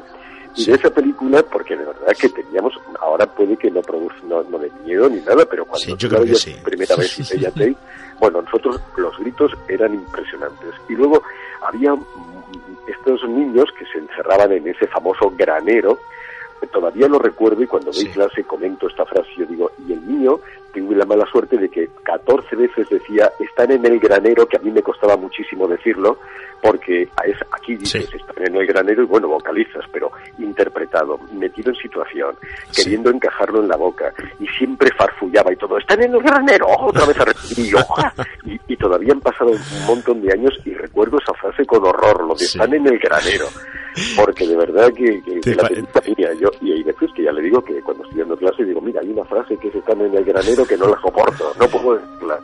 Te- He pasado como nosotros, como aquí, la gente de Jaén, que nos comemos la S del final y en medio también. Aquí no decimos Oscar, aquí decimos Oscar. Oscar, sí. O sí, nos, nos comemos, nos comemos toda la S y, Bueno, y acortamos la- las eh, palabras. El otro día conocí a un andaluz muy simpático que era de Sevilla y entonces sabía a qué me dedicaba, pero curiosamente no sé por qué salió el tema y yo me partía de risa con él y yo le decía, por favor repítemelo otra vez, porque me decía, es que he visto un documental, pero decía con acento, he visto un documental, dice, de la gente que hace doblaje, que tienen una voz y cuando se pueden a doblar tienen otra, pero ¿cómo hacen eso? es que yo es que empezaba a reírme y yo, repítemelo por favor, y ja, ja, ja, y me reía y digo, si es que en el fondo tiene razón, porque eh, es verdad que tenemos a veces una voz y cuando te pones a doblar tienes otra, pero es que contado por él era graciosísimo y además Sí. era como un andaluz cerrado Sí. y, yo, y yo, por favor, y él me miraba como diciendo, este señor, ¿por qué quiere que se lo repita tantas veces? No, muy gracioso. Pues fíjate, José Luis, la variabilidad que hay de, en, la, de- en la forma de expresarnos y de hablar, eh, desde Sevilla a Jaén, pasando por Córdoba y Granada, es muy diferente. Aquí en Andalucía tenemos un batiburrillo. Y eso tiene que ser muy difícil de doblar, ¿eh? Sí, Doblar me imagino que sí, ¿verdad? andaluz una- quitarse el acento, ¿verdad, José Mm. Sí, sí, sí. Bueno, pues eh, después de pasar miedo, también es verdad que hubo una productora en aquellos años que venía de la mano de Izaro Films, Sí, eh, donde se producía eh, bastantes películas de forma masiva, estamos hablando de, la, de la Canon, donde, bueno, pues tuvo la verdad que usted bastante participación dentro de, de la Canon, doblando películas o interviniendo en películas como Invasión USA, Delta Force, por ejemplo, para mí mítica Joel Halcón, películas también como El Justiciero de la Noche, Combate sangriento. eh, efectivamente Contacto Sangriento, vamos O a hablar contacto, sang- sangriento. contacto El sangriento. tren de- del infierno, Yo soy la justicia, pero sobre todo tenemos preparadas dos porque son, mm, para mi gusto, las más espectaculares, que son Superman 4, aunque hay mucha gente que, que, bueno, esta película, sobre todo los super seguidores de, de Superman, que, que, que, bueno, dicen que fue el final de la saga que nunca tuvo que hacerse. Yo no estoy de acuerdo, a mí me entretiene bastante. Y luego Contacto Sangriento, que es un mito dentro del cine de las artes marciales y donde se dio a conocer el señor Jean-Claude Van Damme y que tuvo usted y que bueno tuvo usted no, el señor Jean-Claude Van Damme tuvo el honor de ser doblado por usted así que vamos a escuchar primero un corte de, de Superman Eh, Luthor, quiero verte empezar a sudar o de lo contrario tendré que echarte a los lobos. Venga, Luthor, ¿qué haces que no trabajas? Muévete. Luthor, ¿tú sabes lo que es? ¿Qué hace ese coche aquí? ¿A dónde va? ¡Deténgase! ¡Alto! ¡Alto! Quieto, no salgas de ahí. Eh, oiga, ¿puede decirme dónde demonios estoy y qué tengo que hacer para llegar a Cedar City? Estás en la otra punta, hijo. Muy lejos. Ah, no. ¡Wow! Esto no es un coche, es un super equipo de sonido preparado a la última, ¿eh? Si dicen eso es que nunca han visto un Sensoron 100, señores guardias.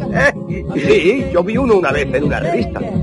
Ah, venga, suban. ¿En serio? ¿Podemos? Claro. Vamos. Oye, yo subo, yo subo, yo subo, sí, ¿por qué no? A ver qué tal suena. Mira cuántos botones, mira cuántos botones tiene. Vaya montes, ¿eh? ¿Apuestas? Estar en ¡Ahora! ¡Que quién hace radillas! ¿Pero qué está pasando? ¿Qué es esto? Asientos. ¡Qué lío! ¡Estamos encerrados! ¡Y ahora la que monta! Adiós, amigo.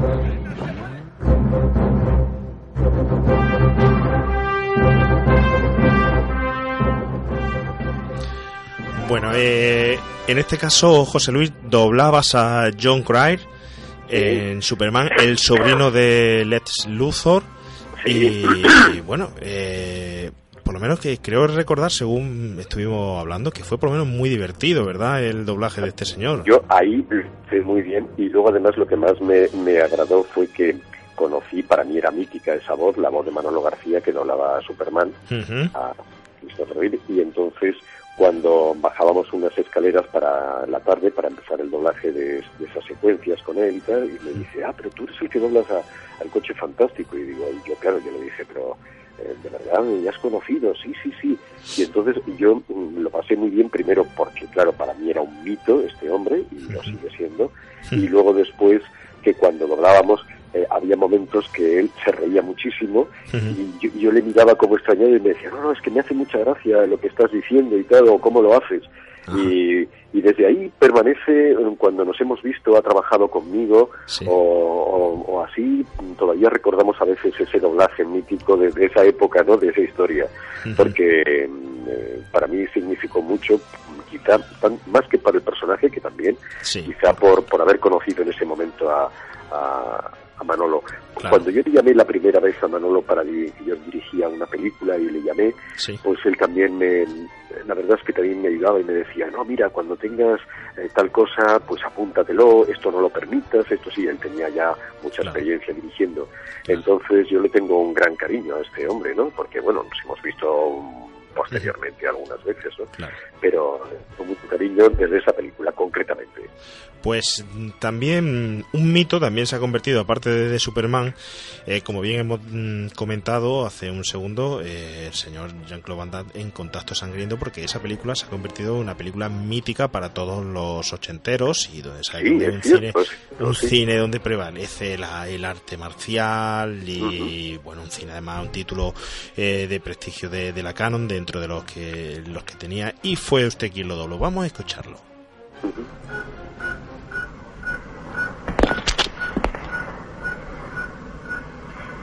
Ray. Ray, estoy aquí. Ray. El médico dice que pronto estarás bien. Tienes la cabeza más dura que una roca. Sí, tú fuera de aquí después de una semana. Yo acabaré con Lee. Te lo prometo. ¿Qué pasa? ¿Es que te has propuesto compartir la habitación con él? Ya, Janice, tú no te metas.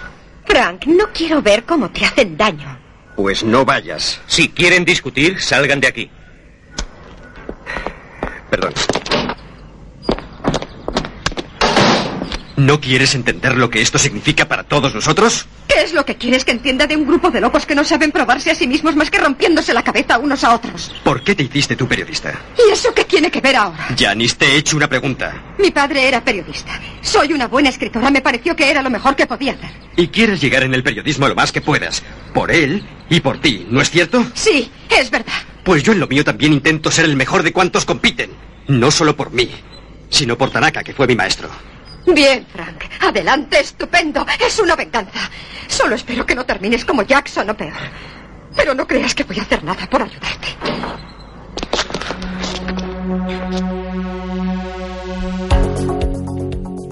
Bien, eh, José Luis, ¿te pidieron aprender artes marciales para esta película? No, no, no, no, no, no, no.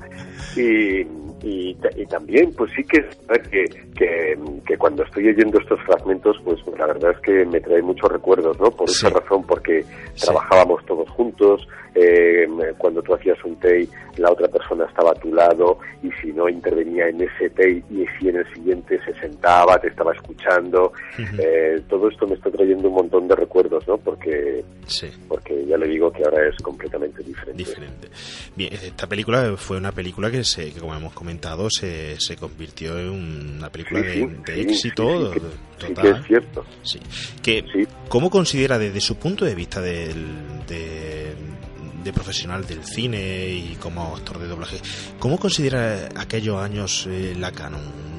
muchos dicen que nos aportaron, yo soy de los que pues, dicen que pues otros que restaron, pero Pues la verdad es que es que crearon, hicieron un cine eh, que a veces era comercial, como yo recuerdo eh, dos partes de las minas del rey Salomón y, tal, pero sin embargo era un cine que yo creo que, que como comentábamos ahora, comentaba ahora mismo, ha permanecido en la eh, en la mente de la gente porque no son no eran películas corrientes parecía que eran bueno y era una compañía que además eh, trabajaba con muy buenos actores y, los argumentos eran muy interesantes y, se dejaba eh, se dejaban ver muy bien no incluso cuando ha pasado el tiempo se siguen viendo no y yo creo que para, para muchos de, nosotros incluido yo mismo eh, significó mucho la canon, ¿no? Y sobre todo cuando aparecía esa isla que yo creo que me ha parecido siempre que era la de la que está en Ibiza, en Ibiza, perdón, en Benidorm, ¿no? y parecía Izar o Films y ya, pues, y ya te daba una sensación de que ibas a ver algo interesante, ¿no? Sí.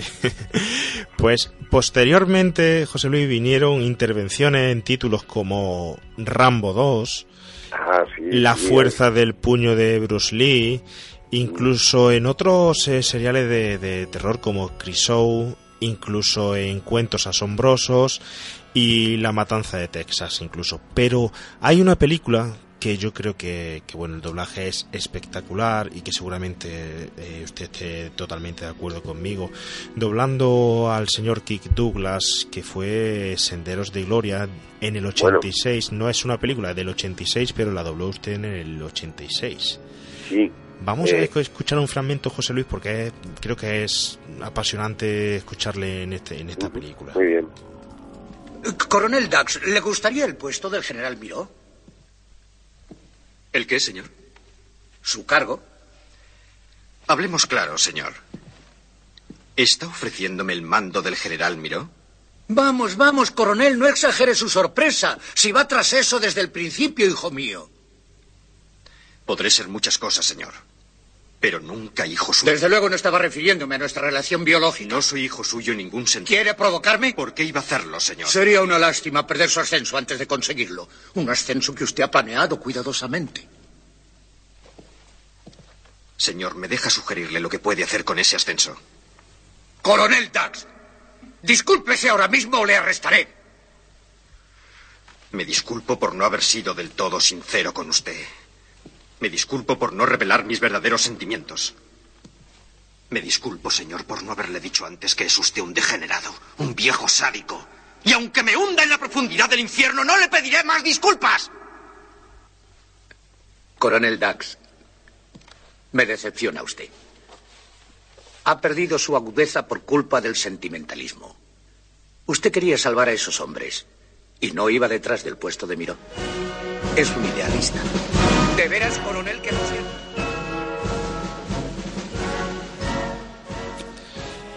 Espectacular, eh, José Luis, eh, la escena, creo, para mi punto de, de vista. Sí, aquí y ocurrió también una cosa muy curiosa con, con el señor Kubrick. Eh, yo estaba de vacaciones y entonces eh, Carlos Revilla se había encargado de hacer, digamos, lo que en su momento hacía con, con Carlos Saura. Es decir, él buscaba voces, eh, porque la dirigía la película, la dirigió Jaime de Armiñán, el, el famoso director de cine y realizador y etcétera. Y yo estaba de vacaciones. Entonces, cuando volví, tenían hecho todo el reparto, habían comenzado la película, pero eh, le mandaban pruebas al señor Kubrick y, y no le convencía ninguna porque él quería una voz más más eh, en principio eh, todo el mundo se sorprendió en esa época y fue un poco criticado que eh, todo el mundo esperaba la gente esperaba que fuera la clásica voz que él había doblado siempre o incluso una voz más puesta con mucho más eh, fuerza o algo pero Kubrick no tenía esa idea y tenía una voz más normal. Cuando volví de vacaciones que estaba creo que estaba en Egipto con mi familia pues em, de repente llegué al estudio y me dijeron mira eh, estamos hemos probado con un montón de personas todas las rechaza personas que, que estaban en ese momento que eran las grandes voces no que había en ese momento doblando a, a este hombre o que podían doblarle y entonces me dijo Carlos haz una prueba tú y no sé porque ya no sé a quién y entonces hice la prueba y entonces Kubrick aceptó. Entonces dijo, no, no, esto es lo que yo busco, que tiene que ser algo, algo eh, distinto, mucho más natural y tal. Entonces en aquel momento eh, yo creo que incluso fue un poco criticado ese doble, porque claro, todo el mundo esperaba, como comentaba antes, Sí, que la fueran típica. las clásicas voces de siempre, ¿no? Pero eligió él, él y estuvo mucho tiempo. De hecho, ya había una parte de la película acelerada y adaptada, muchos personajes, y estaba ese sin cubrir por esa razón. Porque no, él no encontraba la voz ideal para ese personaje. Para, para mí espectacular, eh, la voz y, y, lógicamente el film, ¿no? Eh, no sé. Sí, yo pues en algún momento me sentí un poco intimidado porque claro, Sí, yo veía la presión, notaba la presión de la gente que decía, pero esto como es que no lo ha doblado tal, tal, tal, que han sido pues las voces importantes de esa época, ¿no? Y claro, pero este hombre tenía otra idea. Y José Luis, una pregunta. Eh, Senderos de Gloria eh, es una película creo que de los años 50. Sí. Pero se dobló, la dobló usted en el año 1986. ¿Y Sí. el, el porqué de, de ese tiempo hasta Pues el... porque estaba censurada, yo creo que, que por el motivo que estaba censurada en su momento, no se había estrenado en España, y, y bueno, fue el primer doblaje, de hecho es así, ¿no? Eh, eh, muchas veces, muchos de los personajes que yo he interpretado a lo largo de, de mi carrera profesional han sido de esa forma. Eh, cuando ha, ha habido pruebas y, y tal, y, y final me han elegido, quizá porque no sé ahora, porque claro, uno con los años va cambiando y a veces adquieres vicios y tal, pero yo lo hacía, intentaba que fuera todo lo más natural posible, que es lo que yo oía en la pantalla. Entonces, cuando, cuando hacía pruebas, también me pasó con La habitación del hijo, con eh, Betty, me ha pasado con muchas películas o con el no sé, Madsen, en este actor, Michael Madsen, en Sí. Liberada Willy, también había hecho pruebas un montón de compañeros, ta, ta, ta, y, bueno, yo creía que había que hacerlo y siempre me elegían. Me- había una cosa que me decían, cada vez que haces una prueba te eligen. Quizá porque siempre he tenido claro que cuando hacen pruebas es por alguna razón, no es quizá Claro. simplemente porque elijan, no, no me refiero a que elijan por la voz, por el timbre, sino por ese tono que tú puedas dar natural o algo diferente de- del resto del doblaje, que te salgas un poco, ¿no? No lo sé. El caso es que cuando he tenido esos papeles así tan importantes siempre han sido por prueba, no ha sido nunca porque te hayan elegido eh, a dedo, digamos. Pues José Luis, no dejamos el género bélico el- y a ver si recuerdas este audio que, que vamos a poner ahora. El enemigo ha aprovechado por medio de engaños el alto el fuego del TED para emprender una ofensiva por todo el país. Hasta ahora aquí lo hemos tenido fácil, pero esto parece ser la excepción. Los Charlies han atacado todos los objetivos principales de Vietnam con dureza. En Saigón, comandos suicidas han ocupado la embajada de los Estados Unidos. La ciudad de Keisan está a la espera de una invasión. Y tenemos informes de que una división del ejército norvietnamita ha ocupado la ciudad de Wei al sur del río Perfume. En términos estratégicos, los Charlies han cortado en dos el país. La prensa civil se caga de miedo y hemos oído que hasta Cronkite va a decir que la guerra ya no se puede ganar. En otras palabras, una buena ración de mierda que todos tenemos que probar. Señor, ¿quiere eso decir que Anne Margaret ya no viene?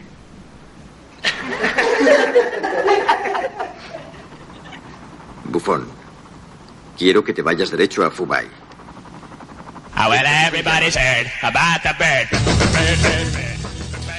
José Luis, una película complicada, bastante complicada, donde casi todo el doblaje es a voces. Sí.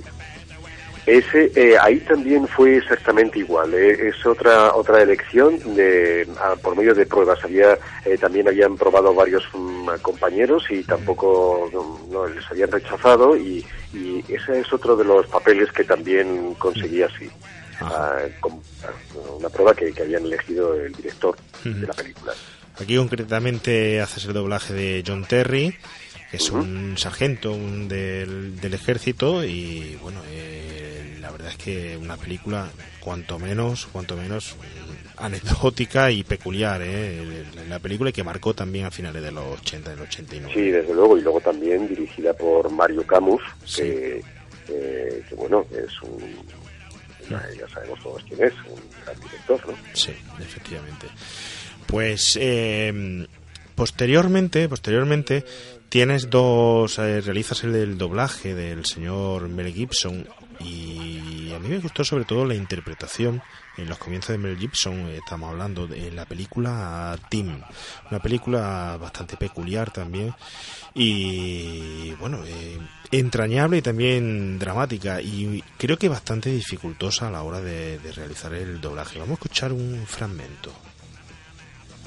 ¿Quieres decirme qué es lo que te he hecho? Tienes que decírmelo. Nada. Dime qué es lo que te pasa. Por favor.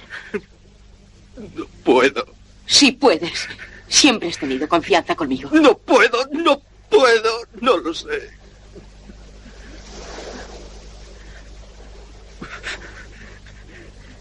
Yo lo único que sé es que usted ahora quiere más a papá que a mí. Desde que le conoció ya no me quiere, lo sabía, lo sabía. Sí. ¿Cómo piensas que puedo dejarte querer? Lo ha hecho desde que le conoce. Estás muy equivocado, Tim. Por favor. Créeme, Tim. Créeme, es cierto, quiero a tu padre, pero nunca podré quererle como te quiero a ti. Usted ya no me quiere. Ahora le quiere a él. Sí, la he visto abrazándole. Quiero que me abrace a mí, pero no lo hace. A él sí.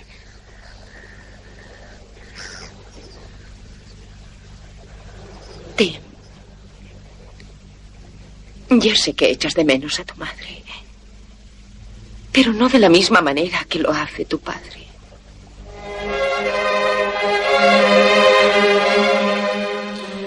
José Luis, eh, Tim, un personaje mm, creo que dificultoso, ¿verdad? Sí, era dificultoso porque porque tenía, yo creo que tenía una simplicidad este hombre y, y, entonces eh, era tan infantil que si te podías pasar o quedarte corto, hacerlo ñoño y no era así. Y la verdad es que también di- disfruté muchísimo con ese con ese personaje, pero sí que supuso una dificultad, había que repetir yo repetía cosas que yo decía, no, esto ha quedado demasiado entero y él necesita que tenga una sensibilidad eh, en su voz o en su forma de expresarse, ¿no? y, y- y bueno, eh, sí, la verdad es que eh, fue complicado. De hecho, de hecho, además la película tiene diálogos donde hay que explicar lo que es la muerte, eh, lo que es el amor, eh, etcétera. Y bueno, son guiones complicados. Luego dentro también de, de- podemos hablar de esta película de Mel Gibson parecida a otras actores como Me llamo Sam, etcétera. y son exacto, doblajes, mm, creo que, que vamos, eh, por argumento y tal también difíciles, sí. Eh, Las es que ya casi no se hacen películas así, ¿no? Porque yo creo que los guionistas ahora, como todos sabemos, eh, no sé, son cosas mucho más sencillas o no lo sé, no tienen esa calidad, ¿no? Que, que tenían en esa época, en los años 80, las, las películas, ¿no? Que te han dejado marcado. Hay unas, evidentemente, que cuando volvemos a verlas, todos decimos, hombre, ha perdido y tal, pero otras que, curiosamente, se sigue conservando y las verías una y otra vez, ¿no? Eh, son fantásticas, es una época del cine para mí dorada, ¿no? Son los años 50, evidentemente, pero, pero eran películas que, no sé, Pues, José Luis, como la siguiente que vamos a escuchar, que esa sí que veríamos una o- y otra vez, además, eh, una película que está dentro de la realeza, por decirlo así. Vamos a escucharla. ¿Y con esta caña has conseguido pescar? Sí, a vuestra majestad. Confieso que hasta ahora eres la única sorpresa agradable que he recibido. Sois muy amable. ¿Cuánto tiempo piensas quedarte aquí en H? Solamente unos días, majestad. Lo siento. Durante los próximos dos o tres días no voy a tener ni un solo minuto libre. Un momento.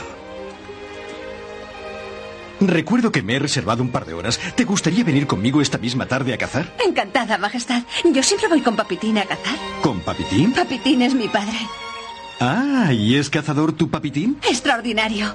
El mejor entre los mejores que he conocido. Admirable. Iremos a cazar.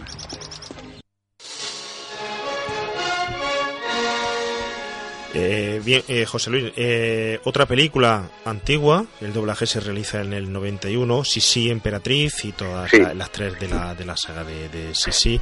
¿Qué supuso para ti el doblaje de esta Pues, película? a- para mí supuso un gran reto, ¿verdad? ¿verdad? Por- porque eh, yo siempre había tenido eh, y la idea en la cabeza de que cuando se, ahora ya no se hacen tantos redoblajes, pero cuando se hacían redoblajes de películas antiguas, si uno eh, doblaba como se dobla ahora, o bueno, digamos ahora ya en el año 91, me da lo mismo que sea el 91 que ahora, yo notaba que, que aquello no correspondía. O sea, yo veía una imagen, una, una expresión en sus caras, en las caras de los actores, y luego oía unas voces con un tono determinado que no correspondía. Es decir, es como si ahora redobláramos lo que el viento se llevó con una forma de hacer actual. Habría algo ahí que chocaría, ¿no? Entonces, cuando me, me ofrecieron las tres películas de Sisi, eh, eh, yo me dieron el doblaje antiguo y yo cómo se hacía. Pero lo curioso de Sisi, que todo el mundo cree que es la misma película, resulta que el, el negativo, la película antigua, estaba como estropeada y tenía, me, me, me traje a casa dos, dos eh, DVD, digo, dos, dos vídeos, y entonces en uno ponía una imagen y en otro ponía otra, y eran pequeñas diferencias, la película es prácticamente igual, solo que a lo mejor el director en su momento eligió una toma de Romy Schneider, pues no se sabe por qué, porque el otro igual, y esta era un- unos negativos que se habían conservado en, en- en Alemania, que estaban perfectos. Bueno, total, eso es como anécdota, no es la película que todo el mundo vio en los años 50, etcétera, es la misma, pero digamos otras tomas. Entonces yo cuando me planteé el doblaje le dije a todo el mundo que íbamos a actuar de una forma eh, sobreinterpretada. Y que fuera todo, que resultara todo, para que todo resultara mucho más creíble. Entonces también hablé con el técnico, dije, mira, vamos a hablar como hablan en la película original, que es una forma eh, extraña, o sea, una forma que ya no se hace, y por eso yo y todos los demás personajes, pues si hablo del mío, pues utilizo aquellos tonos de mi querida mamá, sois vos la que tal, y estoy un poco como declamando, yo y todos los actores, porque quise que todo el mundo lo hiciera así para que nos pegáramos más a esa imagen antigua. Y yo creo que al final se consiguió, por eso estamos todos sobre, sobreactuados, pero es que está hecho a propósito. Eh, todos los actores lo, lo, hicimos un poco exagerados, bueno, digamos ya eh, María Romero, eh, mi madre, la pobre, yo diciendo, no, María, exagera lo más, y la otra, pero, pero bueno, yo, hijo mío, yo, mamá, sois vos. Y entonces, no sé, yo creo que, que era de lo que se trataba, ¿no? Sí. a mí siempre me ha parecido extraño cuando, ya le digo, cuando veo una película antigua redoblada con una hacer actual. Eh, noto que allí pasa algo. De hecho, es una película muy pomposa, una película muy coloreada y quizá pues el doblaje, en este caso, mm, tal como usted no lo cuenta, le viene perfecto, es lo que se sigue buscando. Y luego además, además es un doblaje que ya es irrecuperable porque hay muchas voces que, que ya han desaparecido, por desgracia, que han fallecido y que ahora la forma de hacer, eh, por mucho que yo lo intentara, no es lo mismo. Porque claro, ahí todavía pude contar con María del Puy, María como el cuento, eh, Matilde Conesa, etcétera, ¿no? Gente que, que, que, sí que entendían perfectamente lo que yo les decía cuando quería eh, exagerarlo. De hecho, hay algunas compañeras que ahí eran nuevas prácticamente y que hacían pues de, las hermanas de Sisi y ahora son grandes dobladoras, ¿no? Y entonces eh, yo le retorcía y decía, no, no, más exagerado, eh, cuando ya me sale tan, pues exageralo más. Eh, no, no, no, no, no, no va a quedar absurdo, esto es así y tal. y, todo el mundo participó de esa manera, ¿no? Pues... De todas formas, a lo largo de mi vida profesional como director, con hacer nuevas versiones de algunas de las películas, ¿no? Claro. Como, en fin, como por ejemplo la versión extendida, ¿no? Eh, efectivamente, el exorcista, ¿verdad? Ha dicho. Porque, porque eh, eso es otra de las cosas que yo creo que, que no son casualidades, que, que, el destino te las... Cuando fui a verla eh, por primera vez, en, hace muchos años, cuando se todavía no estaba, había censura, no sabían si se iba a estrenar y tal, y hubo un pase de prensa que se podían pedir entradas y fuimos unos amigos al Cine Palafox de Madrid y bueno, me encantó y tal. Pero luego, cuando se redobló, cuando se dobló, la vimos en versión original. Bueno, muy bien, pero siempre he pensado que, que, había ciertos matices que, bueno, que yo hubiera corregido. Ya le digo que yo desde pequeño me, gustaba, eh, veía lo que había estaba mal o bien en las películas, ¿no? Y, y, casualmente cuando me ofrecieron redoblarla, entonces corregí bueno, la traducción era nueva, corregí todo lo que yo creía que en aquella época, que quizá no lo hicieron por la censura y por más cosas, no quiero decir que lo hicieran mal a propósito, ¿eh? simplemente que, que, había ciertas frases que no correspondían al original y tal. Y bueno, eh, digamos que me he quedado tranquilo diciendo, bueno, es mejor que he creído eh, con, con, la versión original, ¿no? Que, que a veces estaban cambiadas. La verdad es que una trayectoria, todo, todo lo que estamos hablando, me sabe hasta mal dejarnos, dejarnos cosas porque es que es increíble, porque luego viene, viene, trabaja con Tarantino, hace del señor Rosa en Reservoir 2. bueno, que eso, que eso es una cosa muy curiosa también, como anécdota, porque se había estrenado ya en versión original en Madrid, bueno, supongo que en las demás provincias, y entonces no se decidían, es de esos casos extraños donde primero se ha estrenado en versión original nadie se atrevía a, nadie sabía quién era Tarantino, em, se, se, estrenó, em, bueno, estuvo, entonces el cliente del pronto decidió mm, doblarla. Y entonces tenía la traducción, tenía la traducción de los subtítulos que estaba viendo ya la gente en cine y, bueno, me pidió que hiciera una adaptación y luego todas las voces que pueden parecer raras o lo que quieran, eh, hay mucha gente que puede pensar, pues no me gusta, ha habido una nueva versión que se ha redoblado para televisión y, o para o para DVD, pues me gusta más y tal, pero eso también se eligió por prueba. O sea, es decir, que como era una cosa que se iba a hacer nueva, entonces el cliente de pronto decidió, dijo, bueno, vamos a hacer esto, pero tenemos que hacer pruebas porque necesitamos saber las voces y tal. O sea que no están elegidas al azar las, las voces, no es que yo dijera me reparto a este y yo reparto a Félix acaso tal, no, no, no, o sea, están elegidas por el cliente, es decir, que, que a veces pueden no gustar o pueden parecerles extrañas, claro. Pero, pero es que esto es así, es una industria que funciona de esta manera. Otra película que fue, bueno, que, que fue enclavada dentro del cine del, del 90, en este caso que estamos hablando, que también participó usted, fue concretamente Liberar a Willy. Fue de eso, tenemos un, un fragmento, vamos a escuchar su voz en Liberar a Willy. ¿Juegas al béisbol? ¿Al béisbol? Sí. Me gusta hacer unos lanzamientos de vez en cuando. Tengo este guante desde que estaba en octavo. Solíamos pisotearlo, escupir encima, darle golpes. Hasta conseguir que quedara bien blandito. Fíjate, no está mal, ¿eh? ¿Jugamos? ¿Cuánto te pagan por ser mi carcelero?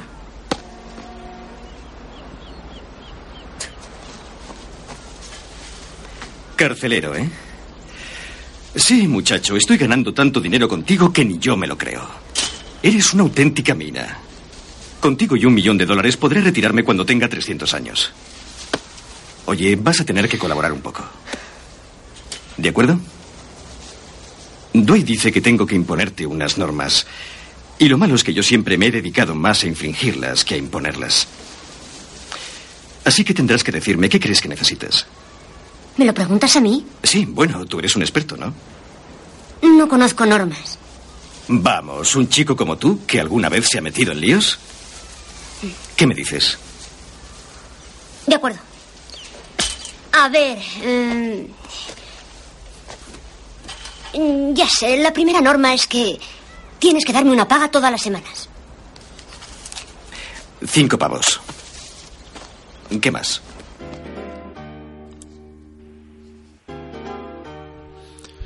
Eh, bien, José Luis, un doblaje también emblemático este.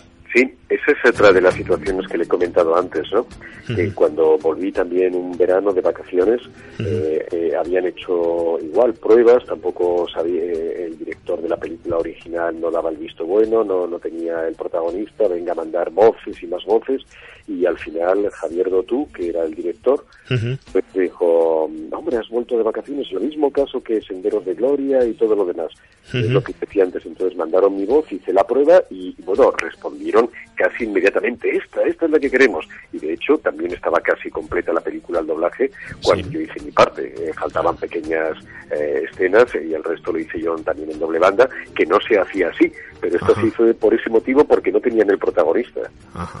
Bueno, el protagonista adulto, porque el protagonista es el niño, evidentemente. Sí, sí, sí, sí, sí. Toda la vida haciendo pruebas, ¿eh, José Luis? Toda la vida Y además, de prueba en además, prueba. eh, además es que no me importa, eh, quiero decir que incluso cuando he hecho de Voldemort o de, o de lo que sea, o de incluso de Gargamel, eh, siempre ha sido a través de prueba, no ha sido, aunque sean doblajes que he dirigido yo, no, bueno, o, o como entrenar a tu dragón, también Sí, sí, esa, prueba, ¿no? esa me encanta, me encanta el, el doblaje. Tenemos un pequeño fragmento de ella porque, bueno, es, es espectacular cómo es la transformación, cómo, cómo caracteriza al, al padre, al vikingo. Vamos a escucharlo un poquito.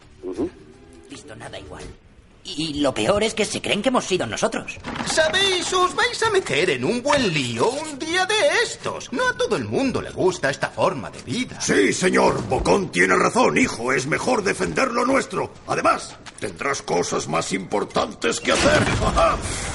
Cuando anunciemos la gran noticia. Están formando un ejército de dragones.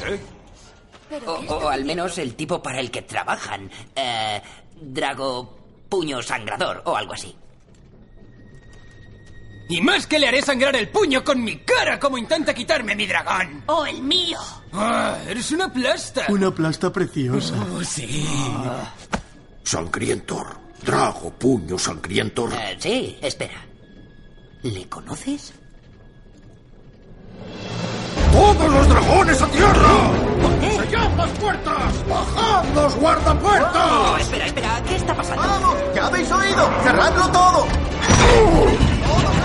Ningún vikingo ni dragón puede salir de esta isla sin que yo lo diga. Espera, ¿solo porque un tipo que conociste está causando problemas en una tierra lejana? Porque Drago Puño Sangriento es un demente sin conciencia ni piedad y se ha formado un ejército de dragones. Que los dioses nos ayuden a todos. ¡Metedlos en sus establos! ¡Rápido! Pues podemos volver a salir. Seguimos a esos tramperos hasta Drago y le hacemos entrar en razón. ¡No! ¡Hay que fortificar la isla! Nuestro deber es mantener la paz. La paz se ha acabado, Hippo. Debo prepararte para la guerra. ¿La guerra?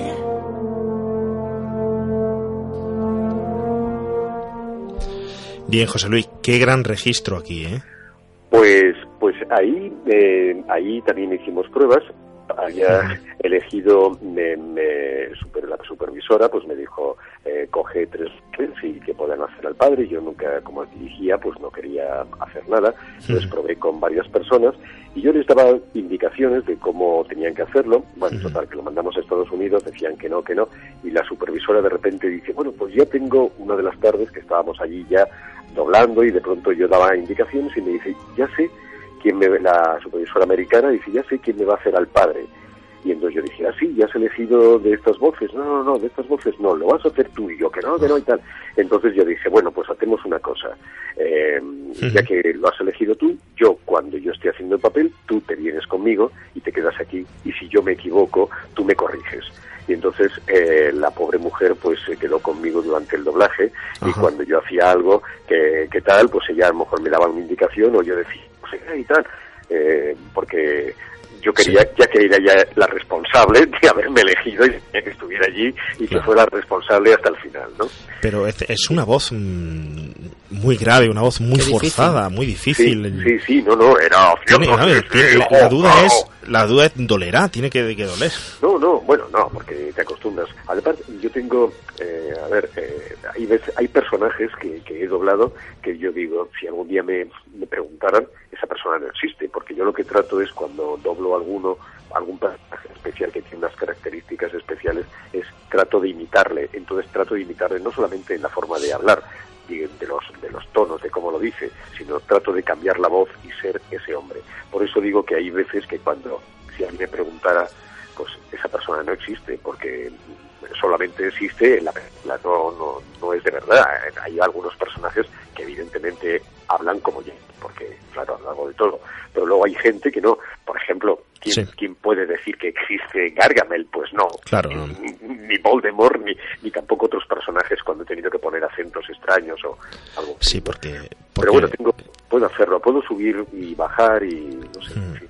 porque lo de los pitufos también es cosa aparte, ¿eh? Hacer Gargamel es bastante... También bastante por prueba, exactamente, también, también por prueba, porque también puse unos cuantos y Jodie, que es la supervisora de esas películas, igual que las de Gru, villano favorito y esto, pues eh, sí, sí, o sea, ella es muy estricta y, y la verdad es que en la, en la primera película evidentemente estábamos todos bien, pero cogiendo el personaje, pero ya en la segunda eh, Gargamel era casi el protagonista más que los pitufos y eso Claro. fue una locura y, y, en fin, pero bueno, me, me, me divertí mucho, ¿no? Me divertí y sufrí porque cuando no me sale la voz y yo, y yo me reconozco y digo, uff, aquí estoy y tal, pero me reconozco en tres tonos, eh, vuelvo a repetirlo, a veces el técnico me decía, pero ¿por qué repites? Y yo, porque en esta palabra soy yo, no, no, es Gargamel, y yo, que no, que no, que soy yo, vamos a repetirlo, venga otra vez, y ah, pues venga, va, repito, y haciendo cosas hasta que yo mismo no me reconozco en, en tonos ni en la voz,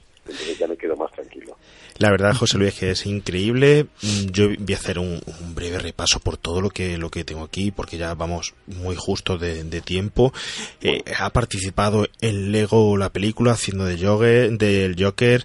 eh, actualmente, bueno, también Harry Potter, Lord Voldemort. actualmente una serie también espectacular donde hace un registro increíble que yo le he visto que es en Mozart in the Jungle. Eh, Ah, bueno, que es, que es- ha sido complicadísimo porque también he elegido de esa manera y lograr este hombre con el registro que él pone en esa serie. Y hoy, hoy ya por fin que hemos hecho dos, dos temporadas, digo, bueno, a ver si este hombre no hace nada más, porque, Dios mío, cada vez que llega el tiemblo, ¿no? Porque claro, eso sí que es desdoblarse auténticamente. Y ahora mismo, hace un rato, antes de que comunicaran conmigo, he leído, se renueva tercera temporada y yo, por Dios, que, no, este, que este hombre no renueve, que sean los demás, pero él no, por Dios. Además que lo- los diálogos son complicados los diálogos que, que- que tiene, porque tiene un tono muy irónico en muchas escenas. Claro, el, el tono irónico me gusta mucho, porque eso yo también soy de esa forma de ser. eh, incluso cuando estoy dando clases eh, o trabajando, la gente dice, eres muy inglés, ¿no? Porque siempre he tenido ese tono un poco irónico. Bueno, eso es lo que menos, pero sí el cambiar esa voz tan grave que tiene él, rota y tal, eh, eh, sí que me supone un gran esfuerzo. ¿eh? Y, y ya le digo que cuando he leído que renovaban, digo, espero que este hombre diga que ya no y que renueven los demás, ¿no? Luego, luego es muy interesante porque no podemos dejar de decir, por ejemplo, que el doblaje y su voz es espectacular, pero el trabajo que hay detrás con muchos otros actores es eh, de valorar exactamente igual, porque ha realizado la dirección de doblaje de películas como El francotirador, American History X, Focus, Pan, Viaje nunca jamás, La cumbre escarlata, Los juegos del hambre, El hombre más buscado, Drácula la leyenda, Jack Cazaban- Cazagigantes, Los G.O., Pacific Rim, Somos los Miller, Dread, Argo, Valor de Ley, El Rito, Soy Leyenda, Zodiacs, entre otras muchísimas, como por ejemplo Super 8, que también realizó la dirección de doblaje en ella y tuvo que trabajar con niños. pero súper difícil. Ya, eh, por si no tenemos mucho tiempo, no tengo redor, no sé cómo vamos, pero Super 8 me supuso un gran reto porque había que trabajar, lo digo rápido para que por si acaso no hay tiempo, Sí. eh, con unos niños que no tenían ninguna experiencia, hicimos pruebas y entonces eh, en Estados Unidos Abrams eligió a estos niños y entonces eh, ellos venían cansados a veces, pero con mucha ilusión después del colegio. Yo me ponía allí y de hecho eh, eh, tuvimos que trabajar sábados, domingos, eh, pero guardo un gran recuerdo con estos niños, ¿no? Porque la verdad es que se dejaron allí la piel y, me- y yo, mm, de hecho, existe todavía una pista donde yo les daba el tono exacto y me decían los montadores, te has hecho toda la película porque cuando no sabían el tono yo se la hacía, lo hacía yo y ellos me copiaban. Y porque claro, tenía que tratarse de que aunque no tuvieran experiencia pareciera que la te- que, que pareciera que la, que la tenían, ¿no? Y fue complicado. Eso en cuanto a esa película. Porque Y- luego, no- por ejemplo, L.A. Confidencial también la dirigió y también, También. fue un, un importante para usted dentro del doblaje. También, muchísimo, porque a partir de ahí Warner empezó a confiar en mí porque mm, antes no, yo había hecho algunas películas de Warner, pero menores, y cuando me ofrecieron aquella, pues ellos vieron que, yo creo que vieron que, que yo funcionaba, concretamente en ese momento la supervisora era Toya Plana, eh, confió ese peliculón y a partir de ese momento, pues eh, todos los títulos que, que ha dicho usted, pues algunos que no hemos nombrado, evidentemente, porque mm, yo creo que, que resultó bien, ¿no? Y era mi primera película así, digamos, difícil y con tanto renombre, ¿no? De Oscars y tal, ¿no?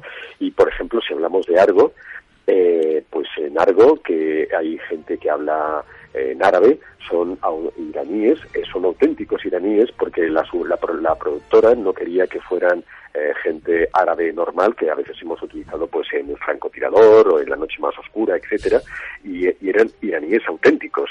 Entonces quiero, quiero decir que los acentos son auténticos, porque eh, querían que fuera así.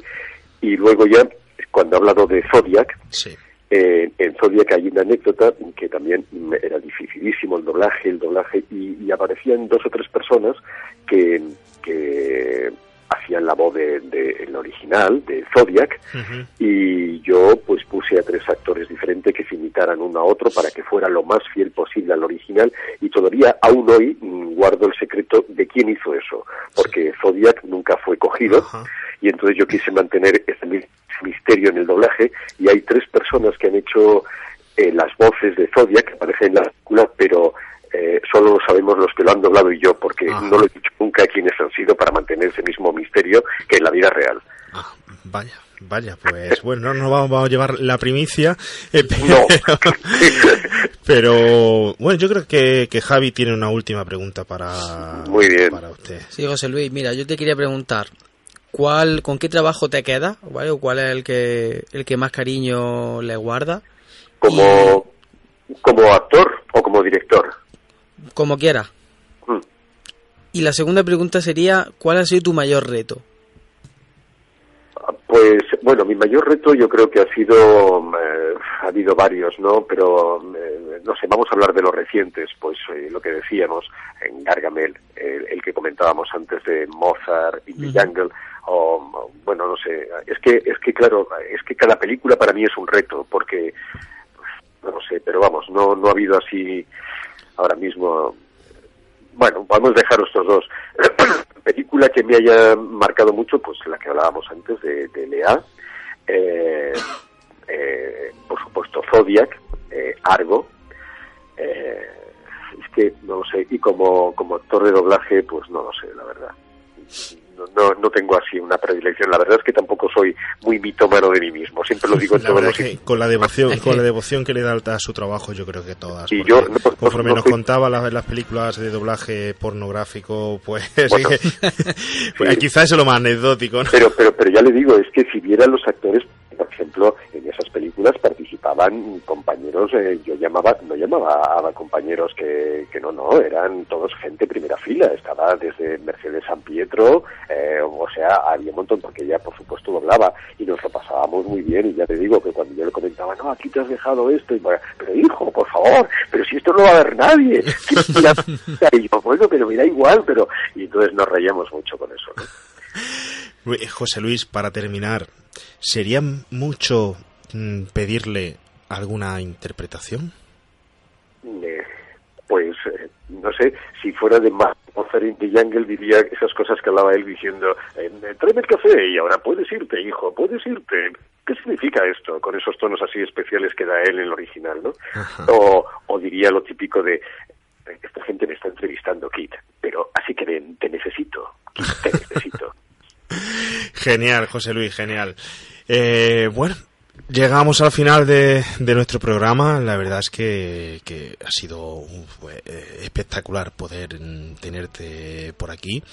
Eh, agradecerte muchísimo estas dos horas que has estado con nosotros ilustrándonos la larga trayectoria desde el 77, 80 hasta este actual año 2016, que vemos que te quedan todavía muchísimos trabajos por, por hacer, que, que es envidiable la, la trayectoria, que esperemos en este programa haber podido llegar un poco a mostrarle a todo el, el oyente eh, qué es lo que hay detrás de, de una voz, cuál es la trayectoria que hay, cuál es la persona y sobre todo qué trabajo, qué trabajo tan largo y tan, tan duro hay y esperemos que, que sea así. Ha sido un auténtico placer tenerte aquí.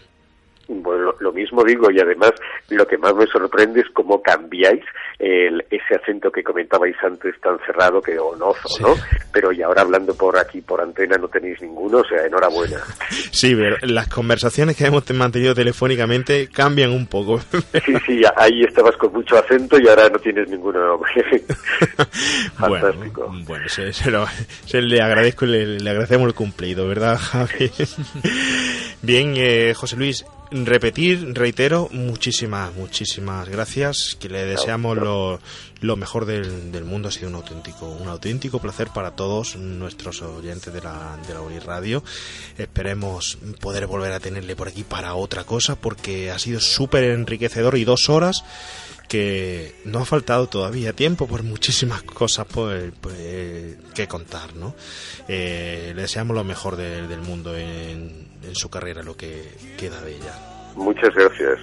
Pues un saludo, José Luis. y Nos vemos siempre por aquí en Remake al 80. Gracias, saludo. un placer. Y a todos los oyentes de Remake a los 80, esperemos eh, que esta voz interminable, ¿verdad, Javi? Haya calado en los televisores, habitaciones, eh, cine, VHS de todos los oyentes ochenteros y de todos los oyentes actuales. Que se hayan concienciado, ¿verdad, Y Javi? además que se tienen que dar cuenta y, y poner en valor el trabajo que hacen estas personas. Sí. Porque ya sabemos que se habla de que tenemos en el mundo quizá los mejores doblajes. Sí, es- de eso se trata. Y ojalá trata. que sigamos así, ¿no? Porque Sí. Además, eh, quiero recalcar mm, el trabajo del profesional, del actor profesional como actor. Muchas veces es muy difícil de que llegue aquí a, la radio. Pero el trabajo del actor de doblaje, como en el caso de José Luis, está totalmente prestado a su dedicación, a su vocación y en cuanto se lo propusimos nos dijo que, que sí. Eso es de halagar porque eso hace ver que, él sabe que se debe a su a su profesión y a su público y eso mm, no todo el mundo está dispuesto a hacerlo. Somos una emisora para la gente para el oyente en formato directo y en podcast pero una emisora eh, que bueno que somos pequeñitas no es una emisora muy grande y realmente este acercamiento dos horas tener a este gran director de doblaje aquí con nosotros eso no lo puede decir eh, cualquiera y esperemos que, bueno toda la gente haya visto haya visto el realmente la labor. Y que haya calado en todos verdad seguro que sí seguro que mucha gente habrá disfrutado ¿no? y habrá recordado o le habrá le habrá recordado claro de algún personaje o de algo por supuesto todos los seguidores del coche fantástico seguro seguro que, sí. seguro que sí. La semana que viene si no fallan los planes eh, tendremos también un programa especial donde espero contar mucho contigo porque vamos a hacer un programa especial de remakes hechos. Y además ya tengo muchos preparados. Preparados. Muchos remakes. Pero antes de esos remakes tendremos también como acompañante al actor, y hablaremos de esa película, de doblaje de la famosa versión que, bueno, de la famosa película que se ha hecho de versión de los 80, el batiburrillo ese de versión de los 80, que es una oda a los 80, que es eh, Kung Fury. Hablaremos de ella, hablaremos con su actor de, de doblaje, este caso, en este caso no es José Luis Angulo, pero también tiene una gran dedicación y devoción a, a su trabajo y por ello consiguió ponerse en contacto con los productores de Kung Fury y realizar el doblaje en castellano que en principio no, iba. Y lo tendremos por aquí y aprovecharemos, como esa película es un remake de, los de los 80, hablaremos de verdaderos remakes de los 80 también y lo tendremos aquí un buen rato también con, con nosotros, ¿de acuerdo? Entonces el señor Gullo lo tendremos por aquí la semana que, que viene, así que remake no nos falta. Y recordad, por favor, las redes sociales, tal como suena Remake a los 80, tanto en Twitter como en Facebook, ¿de acuerdo? Y próximamente tendremos nuestro blog. Un saludo y que tengáis una semana muy remaker. Buenas noches.